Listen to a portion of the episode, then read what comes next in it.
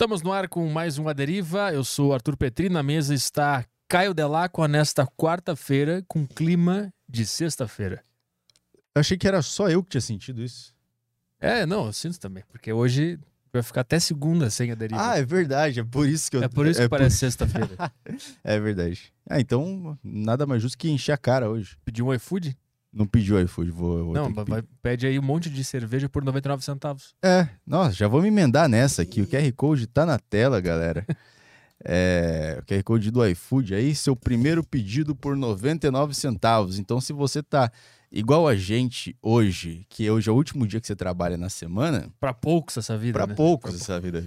Pra você que não começou um podcast ainda, Comece. comece que você pode, ó, só sexta-feira vem numa quarta, você pode encher a cara, acordar de, acordar de ressaca na quinta-feira pra poucas pessoas. E é bom também que quem faz é, cortes do A Deriva, também ele tem a nossa vida, né? Porque ele trabalha só quando a gente trabalha. É, é. Então, Ah. se você quiser é, folgar na quinta e na sexta, faz cortes do A Deriva. Vem conosco. Ah, então, eu já, nessa eu já vou ter que emendar outra. É verdade. Nossa, tem outro recado aqui que antes da live eu recebi a mensagem. Enfim, galera, iFood, a gente tá com. deixa eu só, só- terminar isso aqui. É o código de. É o, é o QR Code aqui do seu, seu primeiro pedido por 99 centavos. Tá o QR Code na tela e tem o link na descrição também para você clicar aí e baixar o aplicativo. Vai ter uma série de, de hum, restaurantes ali que você pode fazer o primeiro pedido por 99 centavos.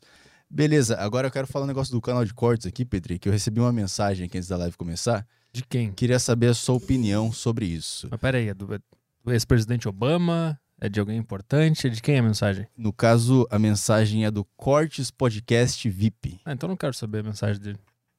Não, mas só pra, só pra, Foi só uma piadinha que fala. só pra, só pra trazer uma graça aqui pro programa, eu vou ler aqui. Mano, acompanho o canal de vocês, gosto muito dele, mas 36 horas pra poder fazer os cortes é muito tempo. Exatamente. É, o isso, as pesquisas sobre o assunto já vão ter acabado. Exatamente. A gente quer que acabe junto com o seu canal de corte. Então- é isso aí. Então, é, esse foi o recado aí pros canais de corte. Agora, para você que, que é legal e quer ajudar de uma forma bacana, você pode interagir aqui, é, mandando sua pergunta, sua mensagem pelo Saco Cheio TV. Tem um grupo dos assinantes lá, Saco Cheio TV, no Telegram. Manda mensagem lá, você pode mandar áudio aqui no programa, pode mandar suas mensagens em texto que a gente lê aqui. Também tem flowpodcast.com.br. ah, tem as Sparks lá, que são as moedas da plataforma, e você compra as, as perguntas. Você pode mandar áudio, texto e vídeo por lá também. E tem o site roxo e tem o YouTube, que você também pode mandar super chat. Ou se você mandar uma pergunta legal, a gente vai ler, porque eu vou separando algumas aqui durante o programa pra gente ler pro convidado. É isso aí, Petri. Foi? Então vamos ah, apresentar o convidado de hoje? Bora. Grande Nilson Liboni. Liboni? Isso, Liboni. Valeu. Faixa obrigado preta da, da- do jiu-jitsu, instrutor de tiro. Isso. Quer dizer, não se mete contigo. Faca na caveira. E o emblema dele pra galera resgatar no site do Flow? O emblema tá aí na tela. É, o código do emblema pra você resgatar é. Qual que é o código? Juiziteiro. Juiziteiro. Hoje eu não resolvi fazer nenhuma piadinha aqui. É uma boa. Pra, pra não levar uma, uma porrada aqui. É, Jiu-Jiteiro tá passando na tela aí, tem o link. Eu vou colocar no chat já pra você poder resgatar. É o Boa. código desse emblema foda, que é o emblema de hoje. Tá me falando que aquele logo amarelinho ali é da família Grace. Isso, na verdade, esse logo aí é da equipe que eu faço parte, que é a Gracie Maitá. É, essa academia ela existe desde 1952, oficialmente. Foi criada pelo Carlos Grace.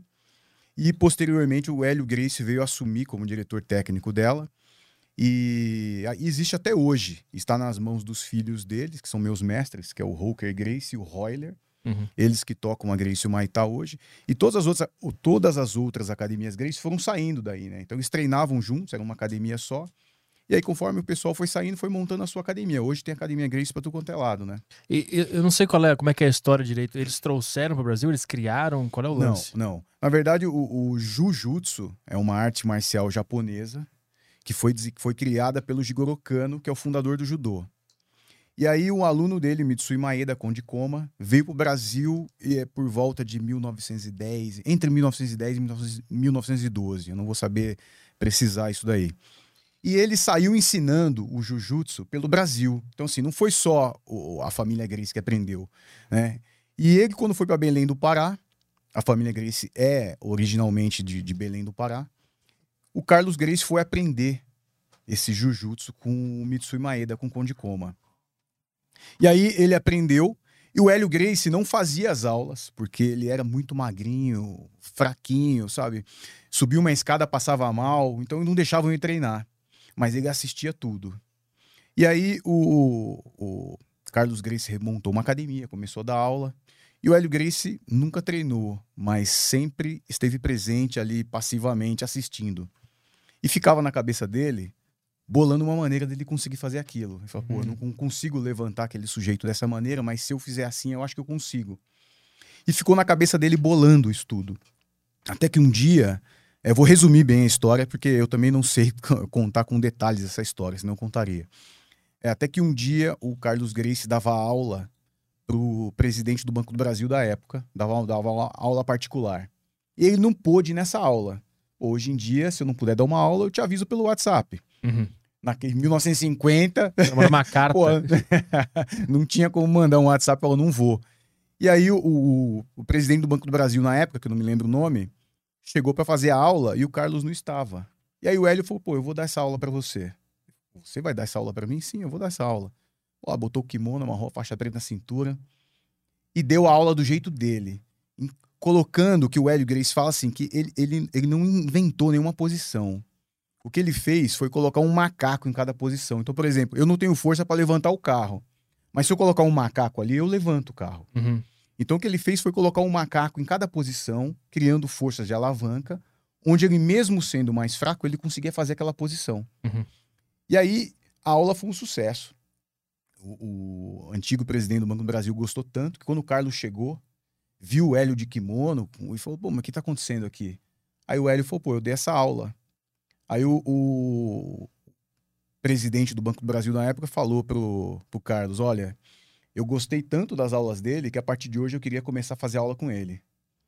E aí eles foram ver o que, que o Hélio estava fazendo e todo mundo gostou. E a partir daquele momento, o Hélio começou a participar mais ativamente da parte técnica, até que passou um tempo ele começou a tomar conta disso.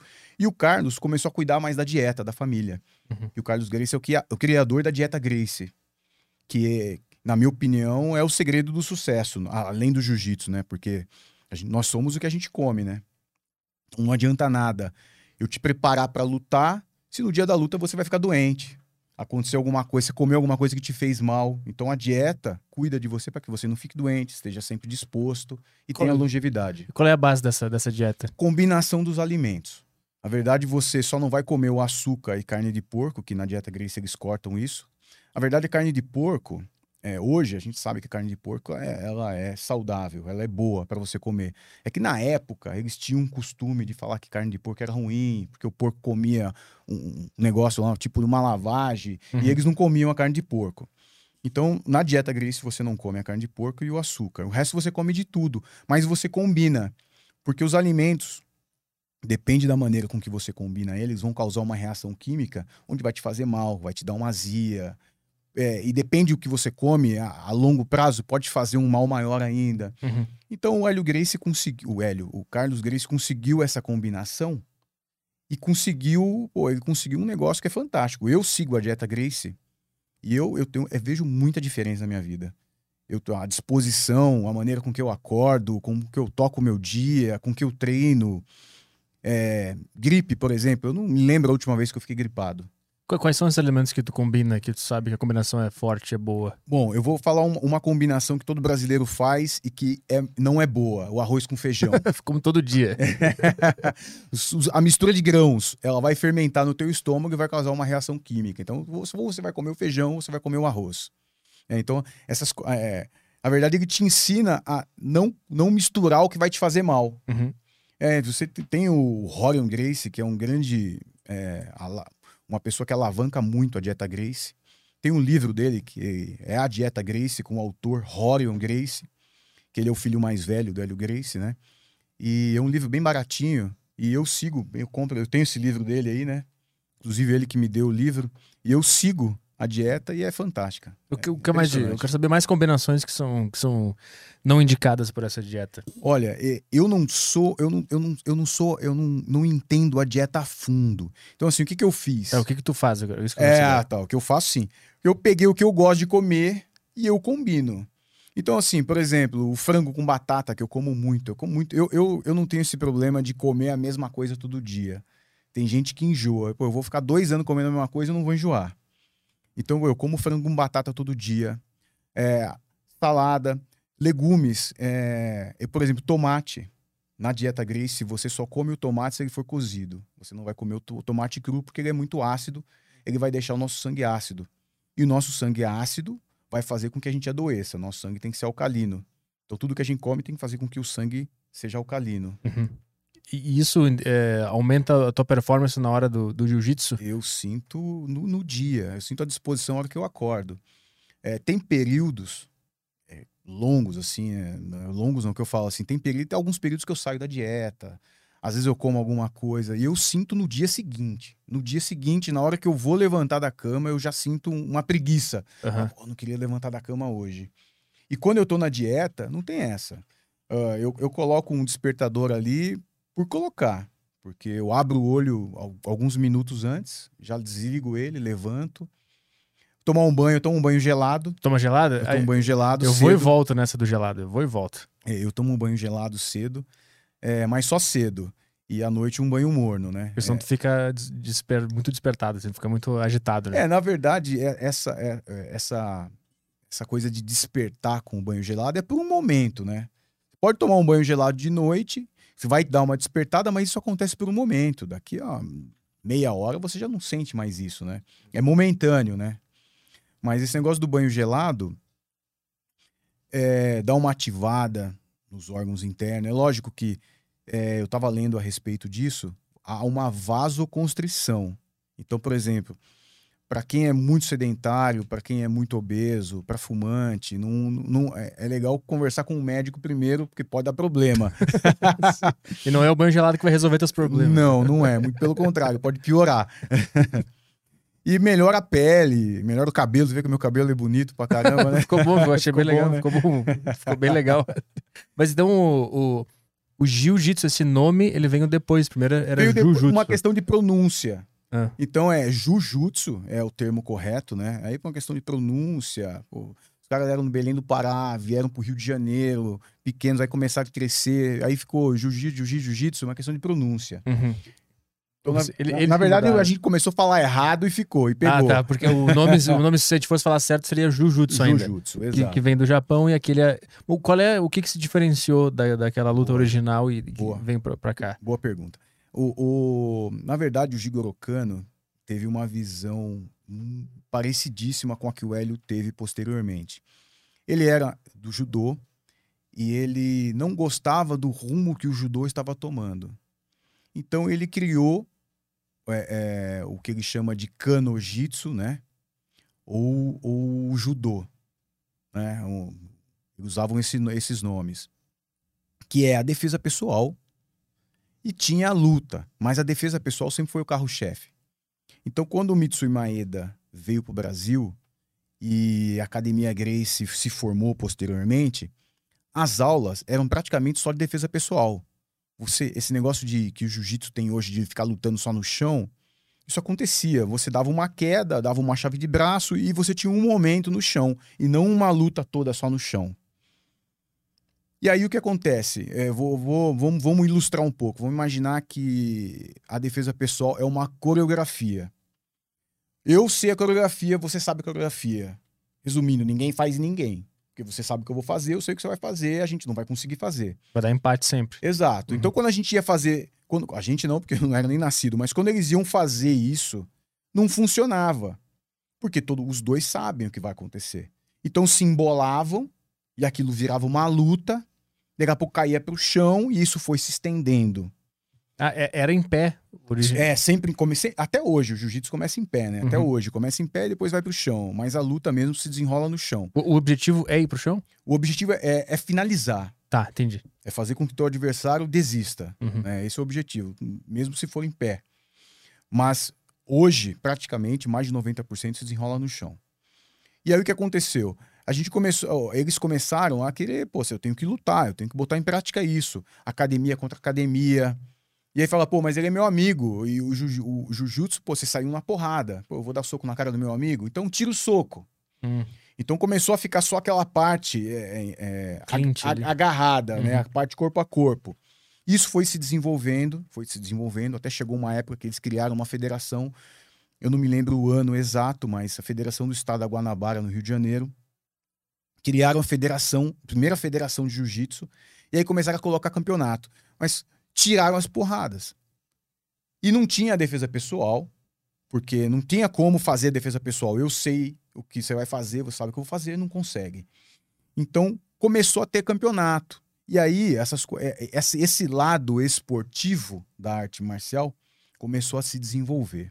Hum. E foi se desenvolvendo e tomou o rumo que tomou hoje. Que na verdade é muito bom, porque a luta de chão hoje, o, o jiu-jitsu, é sem dúvida nenhuma a melhor luta do mundo. Agarrou, acabou. A grande prova disso é que você não entra no UFC hoje sem saber jiu-jitsu. Você pode, você pode lutar qualquer luta em pé, mas você vai entrar lá sem saber jiu-jitsu, você não vai muito longe. Ele é a base do MMA é o jiu-jitsu. Exato. Essa é a grande prova de que todo mundo precisa dessa arte marcial. Uhum.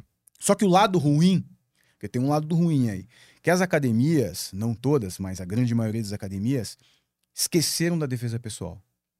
E aí fica focando só em campeonato, campeonato, campeonato e se esquece da defesa pessoal. Então isso é um lado ruim. Por que isso é um lado ruim? Porque o, o, o jiu-jitsu é uma arte marcial de defesa pessoal. A competição, como o Royler, meu mestre, fala, é um bônus. Tá ali para quem quer. Você quer, você vai treinar jiu-jitsu hoje? Se você não quiser competir, você não precisa. Mas muitas academias obrigam os alunos a competir, colocam isso como um, uma obrigatoriedade, uma maneira de você se graduar. Isso, isso é ruim. E aí você vai deixando a defesa pessoal. E aí você se forma hoje, faixa preta de jiu-jitsu, sai pra rua, nego quer dar soco na sua cara, você não sabe como é que se defender, porque você não treina isso. Hum. Você não treina para isso. Quer dizer, você teria que treinar para isso também, é o certo, né? Uhum. Porque no, no, meu modo de ver, o que eu aprendi, e o meu, no meu modo de ver, assim, o principal para mim na arte marcial é conseguir preservar a minha integridade e não apanhar. Isso para mim é o número um. Não vou apanhar de ninguém na rua. Não importa quem é. Bater. A gente pode empatar, mas bater em ele não vai.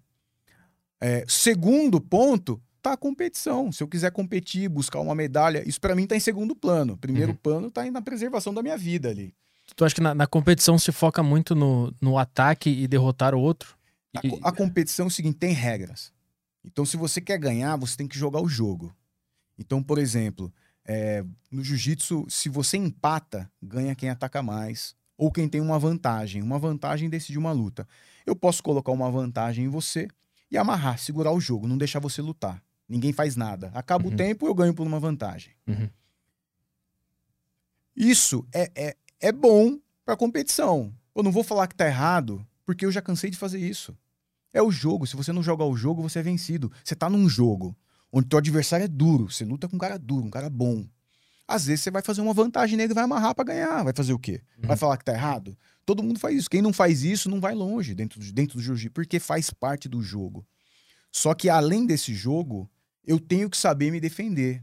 Eu tenho que saber dar porrada, eu tenho que saber defender um soco na cara, eu tenho que saber fazer um, um, aproximar quando alguém tá tentando me bater, eu tenho que saber como fazer clinch, eu tenho que saber como derrubar, eu tenho que saber lutar sem pano, eu tenho que saber defender de uma paulada, que ela pegou um pedaço de pau e vai me bater. O cara encostou uma arma de fogo em mim e fala, você vai morrer. Eu tenho que saber o que fazer. Existe algo focado para isso? Tipo, veio um cara do Krav Maga um dia que ele falou que eles ensinam é, coisas que acontecem, podem acontecer no dia a dia, assim, a arma e tal. Sim, isso é ensinado? Sim, com certeza. O jiu-jitsu tem tudo isso. O grande problema é que quando as academias focam só na competição e se esquece esse lado, e aí eu vou, eu vou formando faixas pretas que não sabem defesa pessoal, que formam faixas pretas que não sabem defesa pessoal, e assim por diante. Hum. Vira uma bola de neve. Quando você vê, ninguém sabe defesa pessoal. E aí, que, na minha opinião, é a parte mais importante. Uhum. É verdade aquele. Eu já ouvi falar muito sobre. Tipo assim, quando falam de jiu-jitsu, é. Ah, se o cara te pegar, tu tá fudido. Mas se tu, por exemplo, tu toma Muay Thai, ficar em pé com o cara, tu, tu vai ganhar. Eu já ouvi muito falar Exato. disso, né? Exato. É verdade isso? É e não é. É contra o jiu-jitsu que só sabe competir. Ah, entendi. E não é contra o jiu-jitsu do Hélio Grace, que é o que a gente treina e o que a gente ensina, né? Na minha academia, por exemplo. Aham.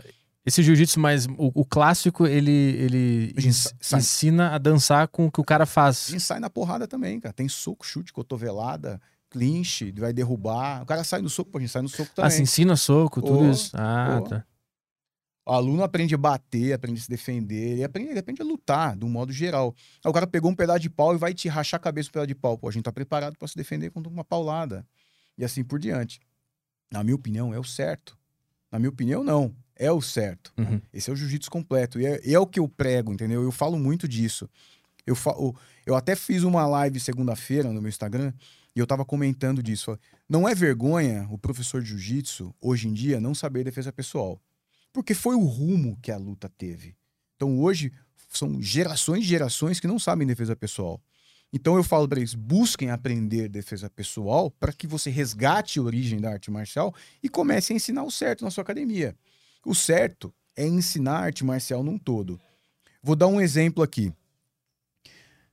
Qualquer pessoa que- está nos assistindo, nos ouvindo aí agora, e treina jiu-jitsu já há algum tempo, a primeira vez que você foi procurar uma academia de jiu-jitsu, você não pensou assim: ô, eu tava assistindo o campeonato mundial e eu queria ser campeão mundial de jiu-jitsu, vou começar a treinar jiu-jitsu. Isso não acontece.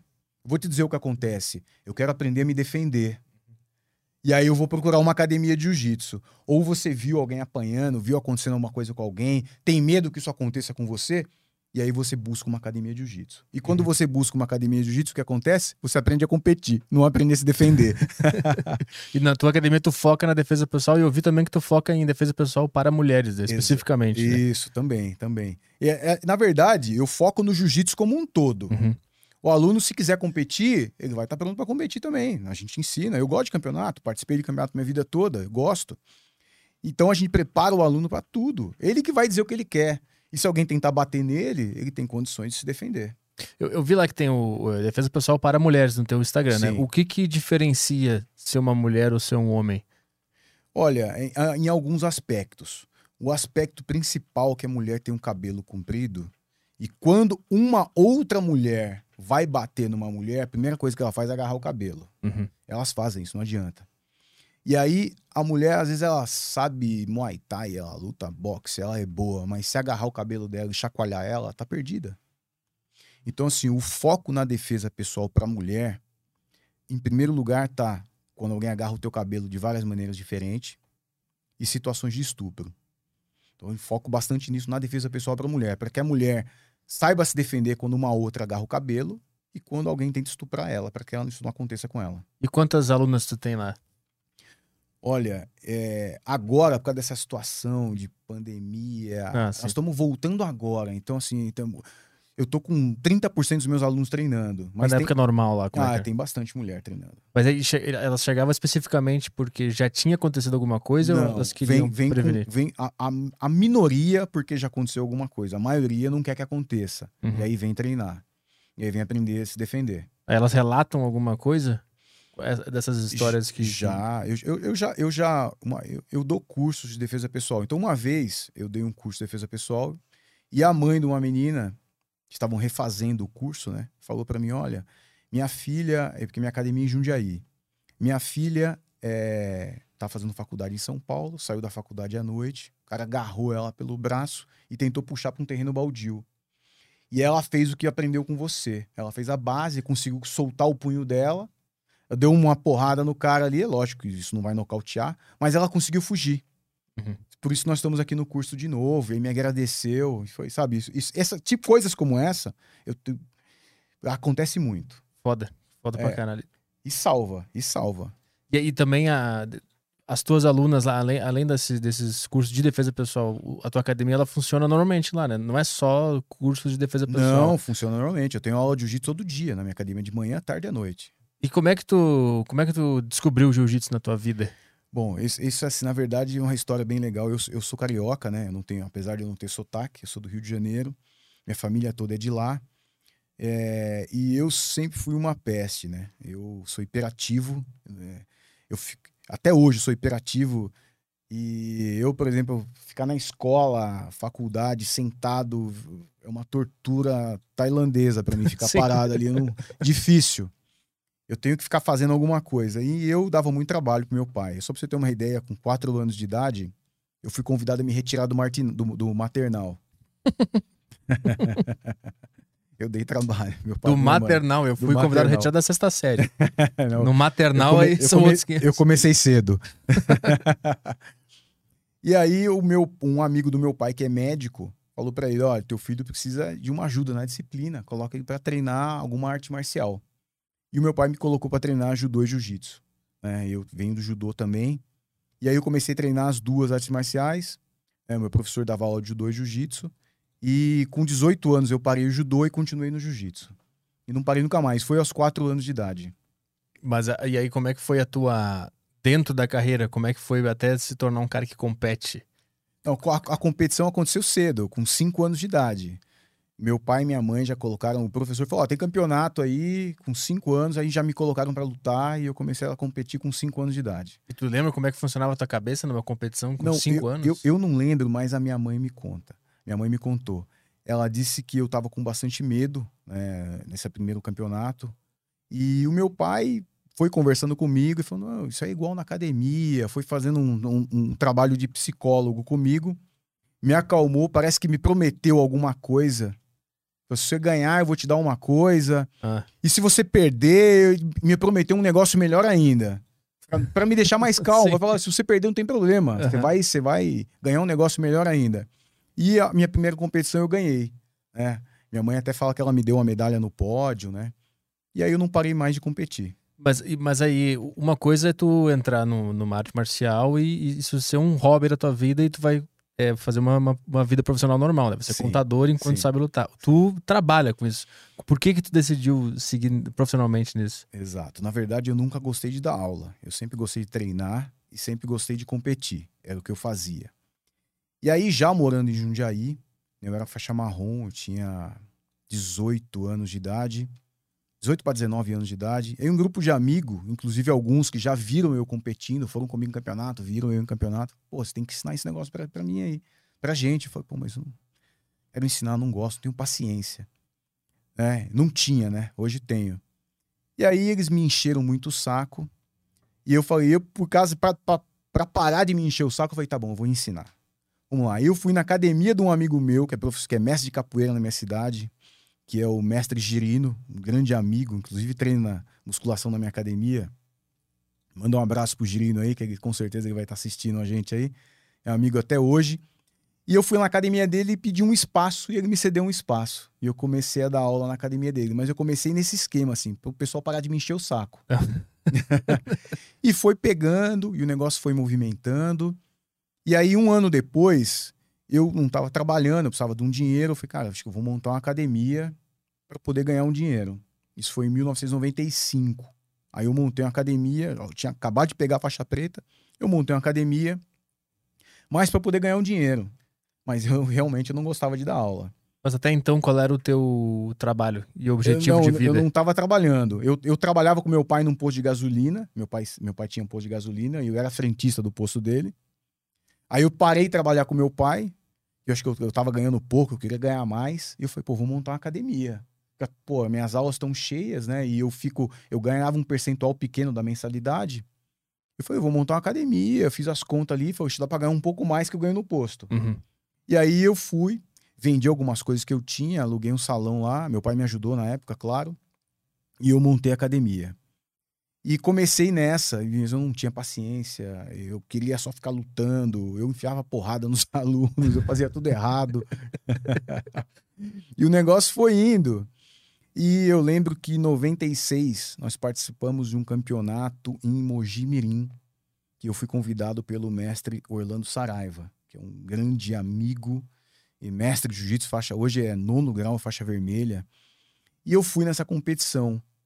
Quando acabou o campeonato, eu fui com bastante aluno. Eu tinha, eu tinha bastante aluno. Eu levei uns quase 40 alunos pro campeonato dele. E ele me deu um troféu. Falou: parabéns, tua academia ficou campeã. Porra, minha academia ficou campeã. Eu falei, cara, acho que eu tô fazendo esse negócio bem feito. E ali eu comecei a prestar atenção e falando, pô, E eu comecei a prestar mais atenção e eu comecei a seguir nessa linha e comecei a, a, a me dedicar um pouco mais. A, dar, a falar, pô, acho que eu tô fazendo legal, porque meus alunos estão treinando há mais ou menos um ano. Chegamos num campeonato, a gente levou muitas medalhas, ficamos, a academia ficou campeã. E eu comecei a prestar mais atenção nisso. Então, até então era só um negócio de eu vou ensinar esses caras para eles pararem de me encher o saco. Quando tu viu, tava dando certo. Tava exato, foi mais ou menos assim. E tu consegue entender hoje, olhando para trás, o que que, o que que tu fez certo ali? Consigo, consigo. É, eu, vou, eu vou estender mais a história que vai ficar, vai ficar mais interessante. E aí, eu fui nessa pegada. Quero botar na luz amarela na minha cara aqui. Vai lá. Eu fui nessa pegada, dando aula, e fui indo bem. Mas, assim, como muitos professores, eu fui cometendo vários erros. Quais são os erros? Apertar o aluno demais. É, eu, na hora de lutar com os alunos, premia demais eles. Um aquecimento muito puxado. É, comecei a voltar minha academia muito para competição. Comecei a cometer esse erro de deixar a defesa pessoal de lado e me voltar para a competição, porque era uma coisa que eu gostava. Então eu queria que os meus alunos competissem também. Então eu ficava falando, pô, você tá indo bem, você tem que competir. O cara às vezes não queria competir. Mas como ele, ele treinava bem, eu queria que ele competisse. Então eu comecei a cometer uma série de erros. E aí eu comecei minha academia em 95.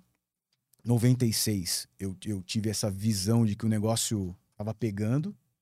Comecei a investir mais. Falei, pô, acho que isso aqui vai dar dinheiro para mim e acho que vai ser isso. Mas o foco era o dinheiro. Não tinha ainda o amor, porque o meu amor era era para lutar. Eu gostava de lutar, eu não gostava de dar aula. Uhum. E o negócio foi indo, e aí foi 96, 97, 98. Pô, eu cheguei até em 97, 98, eu cheguei com 150 alunos. Eu cobrava na minha cidade uma mensalidade que para arte marcial era cara.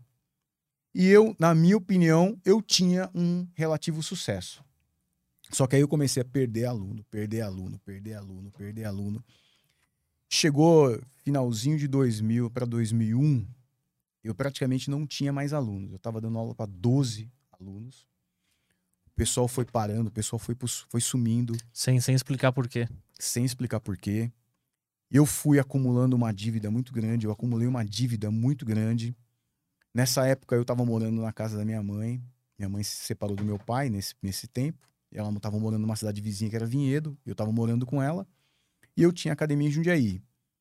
E aí chegou num ponto que eu não conseguia mais ir pra academia, que eu não tinha dinheiro. Não tinha dinheiro para nada, pra falar a verdade, nessa época. E eu falei, eu precisava tomar uma decisão. Eu falei, ou eu fecho a academia, que não tá dando mais, que o certo é, era fechar a academia, era o mais correto. Se a gente olhasse os números, eu tinha que fechar a academia. E procurar um trabalho e tentar pagar uma dívida enorme que eu fiz. É, na, na, época, eu tinha uma dívida, eu cheguei a 104 mil reais. É, isso em dois, final de 2000, começo de 2001. Era muito dinheiro na época isso. Cara, é, e eu falei, eu tenho que fazer alguma coisa. Eu falei, não. Pô, eu... E aí eu sentei, pensei, falei, cara, eu não tô colocando. Sabe quando você ama o que você faz e eu não sabia que eu amava aquilo? E aí eu comecei a... Quando você vê que você vai perder aquilo, aí você começa a. Tu entende que tu ama. Tu entende que você ama. Uhum. Você fala, pô, eu vou perder um negócio que eu amo e eu não entendia isso. E aí eu tomei uma decisão, falei, não, eu vou, vou tentar, eu vou resgatar isso.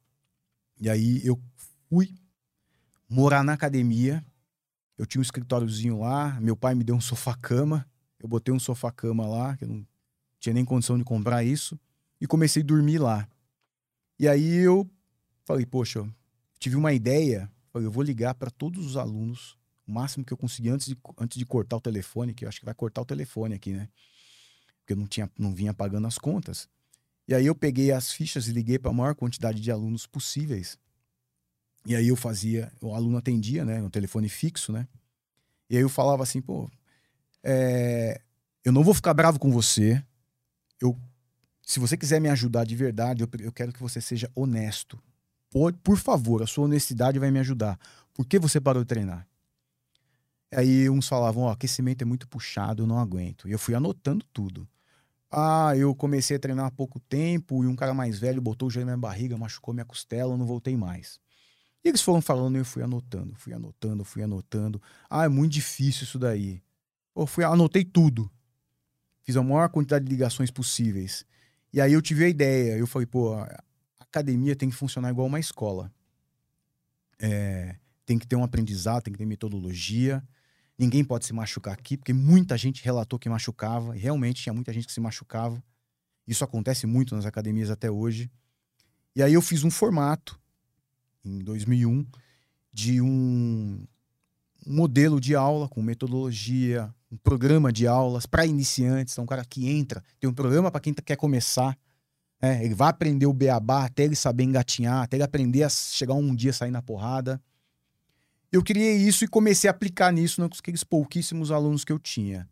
E eles foram gostando e foram chamando amigos e eu falando, ó, oh, se encontrar o pessoal, vai falando. Encontrava os alunos na rua, o pessoal falava, cara, vai dar uma olhada no treino, mudei tudo. Uhum. Esquece aquilo do passado, mudei tudo. E o pessoal começou a ir, e foi, e foi, e foi. Só sei que esse ano de 2001, eu terminei 2001 com mais de 150 alunos. Eu terminei 2001, eu paguei toda a minha dívida. Eu já não estava morando mais na academia, já estava morando num apartamento, já tinha um carro, já estava mobiliado. Quer dizer, funcionou. Uhum. E aí esse programa meu, eu só vinha aperfeiçoando ele né? Então hoje eu tenho um programa para quem está começando, que ele vai aprender. Hoje na minha academia, em um ano, se eu tiver um ou dois que se machucam e coisas leves, é muito. A gente toma muito cuidado para que ninguém se machuque, porque o cara não quer se machucar. Pô, você trabalha, tem tua família, você não vai para academia para se machucar. Uhum. Você quer aprender, você quer ter um negócio, um negócio seguro, né? É lógico que a gente vai, em determinado momento, a gente vai lutar e tem o risco de se machucar, mas a gente tem que tentar diminuir isso ao máximo, né? E aí eu criei esse sistema. E foi indo. E esse sistema hoje, eu vendo esse sistema hoje. É, é um programa que eu tenho que se chama Profissão Jiu-Jitsu, que ensina o professor a dar aula, ensina como ser um professor melhor. Eu ensino o que ele vai ensinar e como ele vai ensinar. O programa é vitalício, né? Ele compra o programa, o programa é dele para sempre. E eu dou a garantia. Então o cara compra o programa, ele olha o programa inteiro. Se ele não gostar, ele pega o dinheiro dele Vou de cancelar. volta. Nunca devolvi um. E todos que compram programa têm sucesso. Todos. Eu já, teve, eu já tenho casos de, de cara que fala assim, pô, eu vou fechar minha academia, mas antes eu vou tentar o teu programa. Porque se eu não conseguir, eu pego o dinheiro de volta e fecho minha academia. Hoje a academia do cara é sucesso na cidade. É a academia que tem mais aluno na cidade dele. Tu, tu sabe explicar da onde que vem essa, essa quase que esse desapego total do teu ego de ligar para os caras e perguntar o que, que eu fiz de errado? Porque isso é muito difícil de fazer, né? É, muito difícil. É muito fácil botar a culpa nos caras. Não, Exato. eles estão errados. Exato. Nesse momento que tu se viu sem nada, que, o que mais, além do amor ao, ao, ao jiu-jitsu, tu acha que fez tu conseguir se botar nesse nível assim de eu, eu caguei, eu, eu errei? Eu percebi que eu errei tudo. Eu percebi, eu tinha essa visão de que eu tinha errado. Na verdade, essa percepção veio acontecendo. Porque, pô, toda vez que um aluno se machucava, eu falava, cara, o cara machucado, rompeu o ligamento do joelho, cara, não é possível. Podia ter sido eu, ou, ou não era para isso ter acontecido. E aí o cara não voltava mais. E aí eu comecei a ficar preocupado, mas é, você não sabia o que fazer. Porque eu treinava daquela maneira. Quantos anos tu tinha nessa época? Quando eu montei a academia, 20. Não tinha uma, uma vibe meio também. É assim mesmo, isso aqui é, é jiu-jitsu. É, também tinha essa vibe meio, meio moleque. Assim. Não, não, era só disso. A arte marcial em si, antigamente, era um negócio meio militar, entendeu? Era um negócio assim, é pra, é pra quem aguenta. Uhum. Pra quem aguentava. É, hoje em dia, não. Hoje em dia todo mundo treina. Ah, mas eu não aguento. Pô, não aguenta hoje, mas o meu programa vai fazer com que você aguente lá na frente, entendeu? Uhum. Esse é o certo. Uhum. A arte marcial é, é, é, é assim. E na verdade eu fui muito burro, porque o Hélio Grace já tinha esse programa de sucesso. Ele já fazia isso. A academia dele sempre foi um sucesso. É, eu, a gente só precisava copiar aquele modelo dele. É lógico que eu não, eu não copio, né? Eu, é, o meu programa ele, ele é uma coisa que eu montei. Mas hoje eu vejo que eu poderia ter seguido isso. E eu não seguia. Uhum. Ninguém segue. Então, acho que Tu acha que rola uma coisa meio assim, eu sei fazer esse, esse troço aqui, eu posso cair na porrada com qualquer um. Quando o cara é muito jovem, ter esse poder com, é foda. Com certeza, absoluta, com certeza. É, ter esse poder é, muito jovem cria uma certa prepotência, né? Você cria um negócio meio, pô, eu posso. E na verdade a arte marcial tem que ter um efeito contrário isso, né? Tem que te dar, tem que deixar mais com o pé no chão, mais humilde. Hoje, como professor, tu enxerga algumas pessoas cometendo o mesmo erro que tu de, de ah. ficar prepotente? Ah, mas não, não, a, prepotência eu enxergo. Não, não em muitas pessoas, né? Hoje em dia tem, o pessoal é muito humilde, né? Muito pé no chão. Eu vejo muitos erros como eu cometia. É de fazer o aquecimento muito puxado, de misturar as turmas, de muita gente se machucando. Isso acontece muito, até hoje. Mas assim, na prepotência, eu vejo mas não muito. Eu digo assim, como é que tu controla um aluno que, que tá se destacando e começa a achar que ele pode fazer tudo porque ele sabe fazer aquilo e soltar porrada em todo mundo? Acontece. Eu chamo ele e converso. Ou ele entra na linha ou ele sai fora. Mas o que, que tu identifica, assim, que o cara começa a fazer quando ele tá se achando? Ah, ele come... É, isso é fácil identificar. Começa, o cara começa a virar estrelinha, né? Ele, ele começa a falar que o treino tá fraco, ele começa a falar, é, o treino, porque assim, até então serviu, né? Pra ele ficar bom. Depois que ele fica bom, não serve mais. então, quer dizer, o que fez ele ficar bom? É, falta, falta o cara enxergar o que fez ele ficar bom, né? Se ele, é, se ele é bom a esse ponto, algo fez ele ficar bom. Então, esse algo agora não serve mais. Então a gente começa a enxergar isso, começa a enxergar que ele machuca os colegas no treino, ele faz pouco caso, começa a não olhar nos olhos, porque esse estado que ele fica de uma pessoa ruim né, faz com que não te, não te olhe nos olhos. Então a gente começa a perceber algumas coisas e aí eu chamo de canto e já converso. Chamo de canto, já falo, cara, menos, pé no chão. E aí, lógico, não faço isso na frente de ninguém, nem de uma maneira agressiva, né? Faço isso de uma maneira como um amigo. E a maioria enxerga, a maioria abre os olhos, uhum. a maioria põe o pé no chão. Agora, o jiu-jitsu, ele tem uma. Qual é o, o, lado espiritual dele? Que toda arte marcial tem uma parte espiritual ligada, né? Muito forte, né? O do jiu-jitsu, qual é? O que que, o que que se passa em relação a isso? Não, o, o jiu-jitsu não tem. Não essa, tem? Não, não tem. Assim, o que eu vejo muito é o professor ter uma religião e colocar essa religião dentro da academia. Vou dar um exemplo. Quem é evangélico? Não estou falando mal porque eu sou. Quem é evangélico?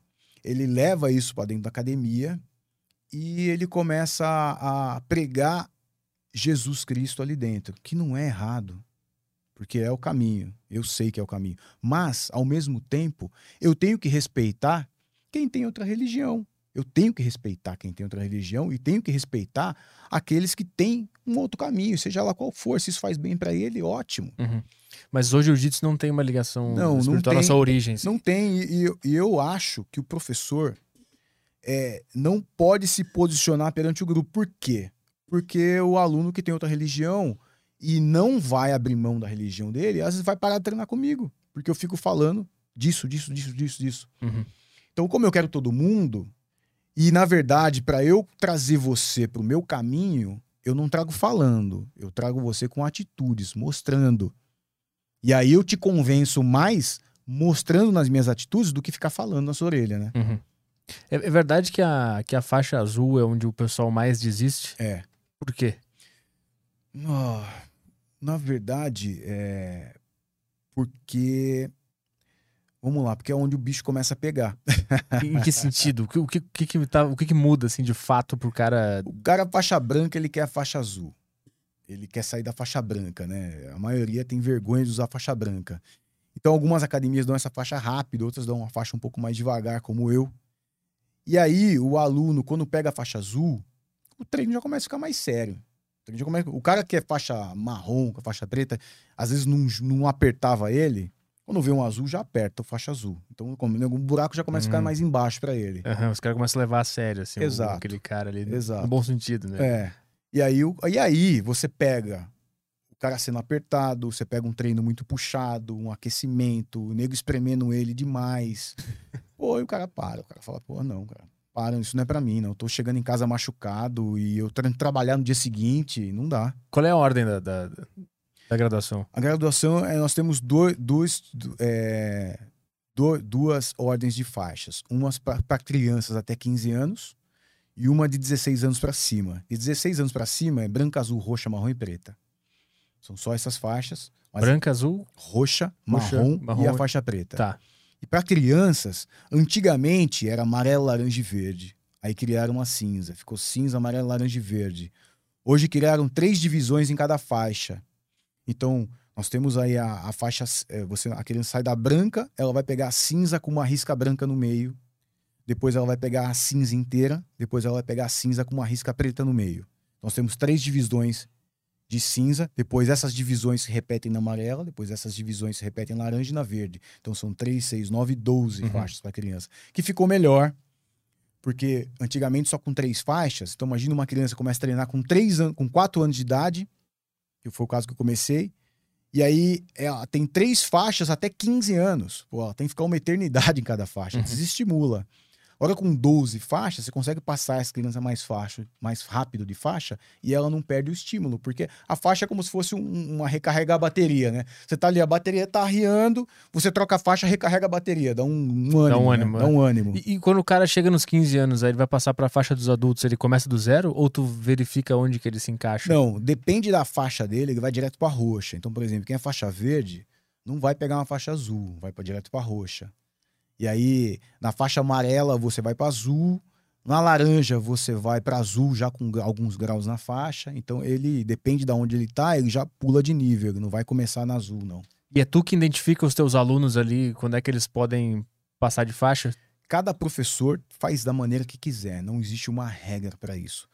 Mas como é que funciona? São turmas? Turmas fixas pra sempre com o mesmo professor? Como é que funciona Pra tu identificar? Tu disse que cada professor decide, né? Isso. Mas é cada professor do, do ginásio específico ou Da, dentro... da- da academia dele. Mas na tua academia é só tu, professor? Só eu. Não, ah, só tá, eu, tá. só entendi, eu, entendi, entendi. Saquei, saquei. Mas como- aí como é que tu faz, então? Então, na, na minha academia é o seguinte: eu mudei esse sistema que faz parte do meu projeto também, desse, desse programa meu de aulas. Porque o que, que a maioria faz? Faz a faixa por mérito. Então, você mereceu, você ganha. Então, intitula-se a meritocracia.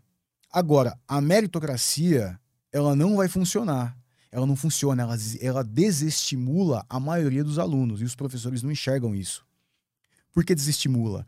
Porque a meritocracia, ela funciona quando todo mundo parte da mesma linha. Por exemplo, mesma faixa etária de idade, mesmo peso. Então você parte todo mundo da mesma linha, igual uma competição. Uma competição eu luto com alguém do meu peso, da minha idade, da minha faixa. Nada melhor, nada mais merecido do que o melhor chegar primeiro. Mérito. Agora, eu tenho, tenho um aluno de 20 anos que não trabalha, treina o dia inteiro e um outro de 50 trabalha o dia inteiro, tem quatro filhos, chega... como que eu vou premiar um por mérito? Se eu for premiar por mérito, o de 20 anos vai ganhar e o outro não. Uhum.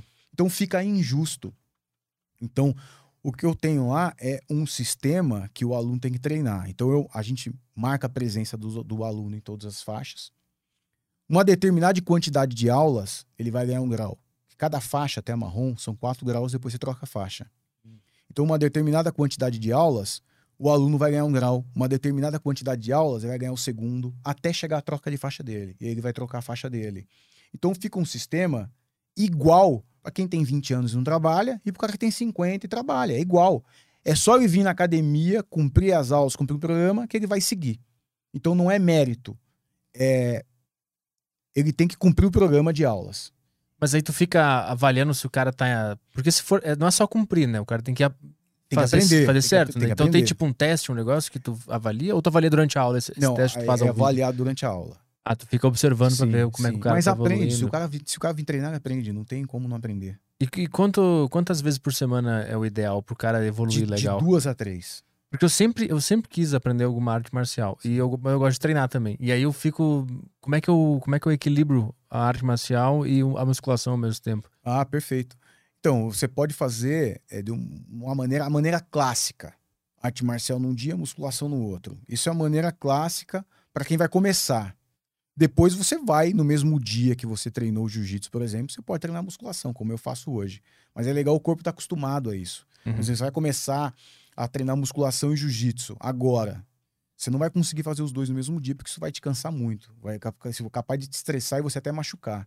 Então é legal você treinar um dia um, outro dia outro, até seu corpo acostumar e você vai mudando os treinos. E tu consegue manter a, a, a potência nas, nas, nos dois focos, fazendo jiu-jitsu, levantando peso? Consegue, né? É, Vamos lá.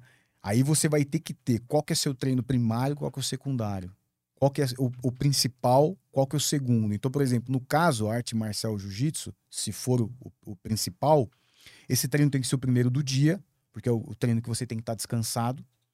E aí, algumas horas depois, para que você também esteja descansado, você vai treinar musculação. É Uhum. lógico que a musculação você não vai treinar com o mesmo com a, a mesma força e disposição, porque já tá no final do dia. Você já treinou jiu-jitsu, mas é como é o treino secundário, não importa. E existe treino de musculação ou de força que seja específico pra melhorar o teu jiu-jitsu? Com certeza, Como é que funciona com isso? certeza.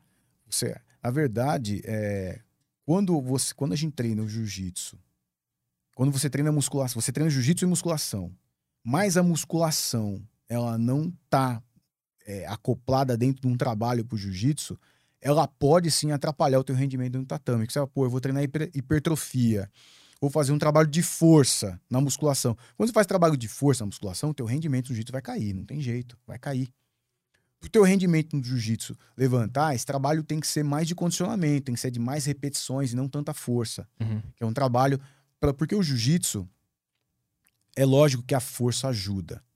É, tem gente que vai ouvir e falar, pô, mas o cara é fo- a força ajuda, mas a força burra não ajuda, a força bruta não ajuda. Então, eu prefiro ter uma resistência muscular, eu prefiro ser um maratonista, eu preciso ter, pre- pre- pre- prefiro ter isometria, uma força isométrica, do que uma força bruta.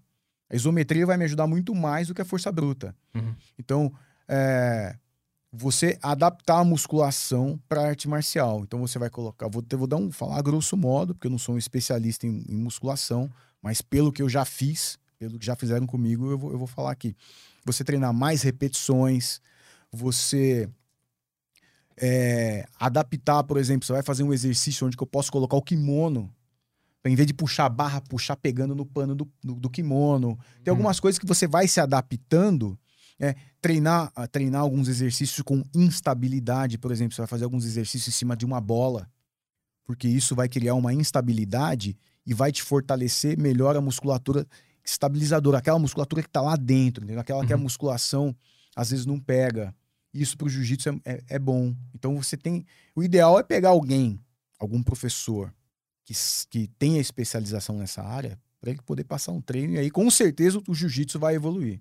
Olhando de longe, os movimentos do jiu-jitsu parecem ser bem simples no sentido de curtos, né? Eles, são certeiros ali. Eu tenho um amigo meu que ele luta jiu-jitsu, ele fala que aquele, aquele movimento, por menor que ele seja para quem tá assistindo, ele pareça ser pequeno, né? Ele desgasta muito o, o físico do cara. Sim. É verdade isso? O- a, a luta ali, é- ela desgasta muito o aeróbico da pessoa, o condicionamento. Ela precisa muito de condicionamento para fazer. Precisa. Agora, não tanto aeróbio, porque o, o jiu-jitsu é uma luta anaeróbia. Então é o contrário, é mais muscular do que coração. Ah, tá. Mas é claro que se eu tiver uma parte aeróbia desenvolvida, vai ajudar, porque o aeróbio me ajuda a recuperar mais rápido. Não, a- não, por exemplo, você deu um pulo. Eu vou dar um pulo para poder pegar tuas costas, passar tua guarda, fazer alguma coisa, enfim. Eu vou precisar da musculatura para fazer isso. Uhum. Eu, depois que eu dei esse pulo, eu preciso do aeróbio para poder me recuperar mais rápido, né? Uhum. Mas na verdade, vou dar um, vou, vou dar um exemplo aqui para ser mais objetivo. É, Eu, quando eu tava treinando, era mais novo, né? Hoje eu tô bem mais velho, mas quando eu era moleque e eu ia treinar para competir. Eu não preciso pegar, eu sempre corria duas, três vezes na semana. Ó, a corrida minha é de 5 km. Não era mais que isso. Não preciso correr 10, 15, 20 km, porque eu não sou maratonista. Meu negócio é ali, eu, tô me preparando para lutar 10 minutos. Uma, a, a luta de faixa preta adulta é 10 minutos. Então você não precisa correr uma hora. Então, fazer aqueles 5 km, o que, que a gente faz? Você melhora, você aumenta a intensidade. Quando aquilo fica fácil, ou você, vou dar um exemplo, você correu 20 km em 25 minutos. 5 km, perdão. Você correu 5 km em 25 minutos. Vão aumentar a intensidade. Então você vai tentar diminuir, você vai fazer a mesma quantidade de km num tempo menor. Uhum. Então você aumenta a intensidade. Então isso tudo ajuda no treino pro jiu-jitsu. E para fazer o movimento curto, aquele, tu exige muito da, da musculatura, né? É, muscular. Aí é o músculo que vai. E como é que tu. Que tipo de treino na musculação tu faz pra tu. Porque tu não tem aquele. aquele como é que se fala? O range, a distância, né? Pra, pra lutar, que nem um cara do Muay Thai, eu acho que ele pode dar um chute Sim. bem longo e tal. O movimento Sim. do jiu-jitsu é, é curtinho, né? Ou não? É, o- o- os movimentos do jiu-jitsu são agarrados, né? É corpo a corpo. Então, assim, é, eu acho que eu acho que É, isso que o amigo quis dizer, né? Tem um foco É, sempre muito. Isso, E aí tu exige bastante, especificamente de uma parte do corpo, né? exato, é muscular.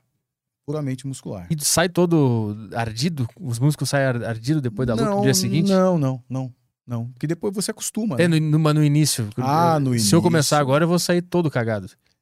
Não, por exemplo, no meu treino não, porque você vai num treino de iniciantes, onde vai ser um, é lógico no dia seguinte você vai ficar com uma dor muscular, vai ficar, vai se sentir cansado, mas não moído. Aham. Se viesse do meu treino de 25 anos atrás, Aí Se sair moído. você ia sair moído. Mas tem a opção, eu quero aquele treino de 25 anos atrás, só pra ver como é que era. É ruim. Não acha que a- a- essa dificuldade do teu treino de 20 anos atrás também não, era, não é importante? Não, Se ele, afrouxar muito também pode Não, ser que o cara ele- fique meio... ele, ele é importante e nós vamos chegar nele. Entendi, Eu entendi. tenho os meus treinos avançados na academia. Os treinos avançados são, porra, é guerra, é guerra. Só que aí ninguém tá se machucando, porque o cara vem preparado pra guerra. Vai vir no susto direto. Ele já tá preparado pra guerra, entendeu? Então já vem preparando tecnicamente, já vem preparando o corpo dele, já vem preparando o físico dele.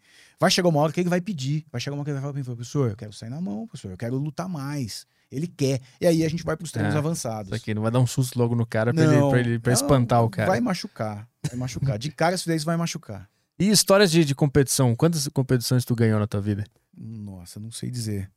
É, mas não, não, não tô falando, eu não sei dizer porque eu sou o cara. Acho que todo lutador de jiu-jitsu é assim. Pô, eu tenho, tenho é, amigos meus aí que lutam todos os campeonatos. Eu lutava todos os campeonatos. Mas tu Todos. se destacava? Tu Ah, me destacava. sentiu que tinha um diferencial? Ah, me destacava. Eu, eu, pô, eu já fui duas vezes campeão mundial de jiu-jitsu. Onde foram esses, esses mundiais? Foi nos Estados Unidos, em Ohio, nos Estados Unidos. Os dois foram lá. Os dois. Como é que é o clima de uma competição de jiu-jitsu que. Eu não sei se nos anos 90 era, uma, era um clima quase bélico, das academias, a rivalidade. Antigamente. Antigamente era Depois- assim. Era. Tu participou dessa época? Participei um pouco, quando eu era moleque. Era, era um clima de guerra, vira e mexe, saía uma porrada ali. Na rua mesmo, antes, de, antes da competição. Saía, saía porrada, saía- era um clima meio de guerra. Mas isso mudou muito, mudou muito. Hoje em dia é bem diferente, é bem diferente mesmo. Mas porque o esporte se popularizou e, e começa- vocês começaram a ouvir o feedback da sociedade? Não, porque as federações, as confederações estão se profissionaliz- profissionalizando.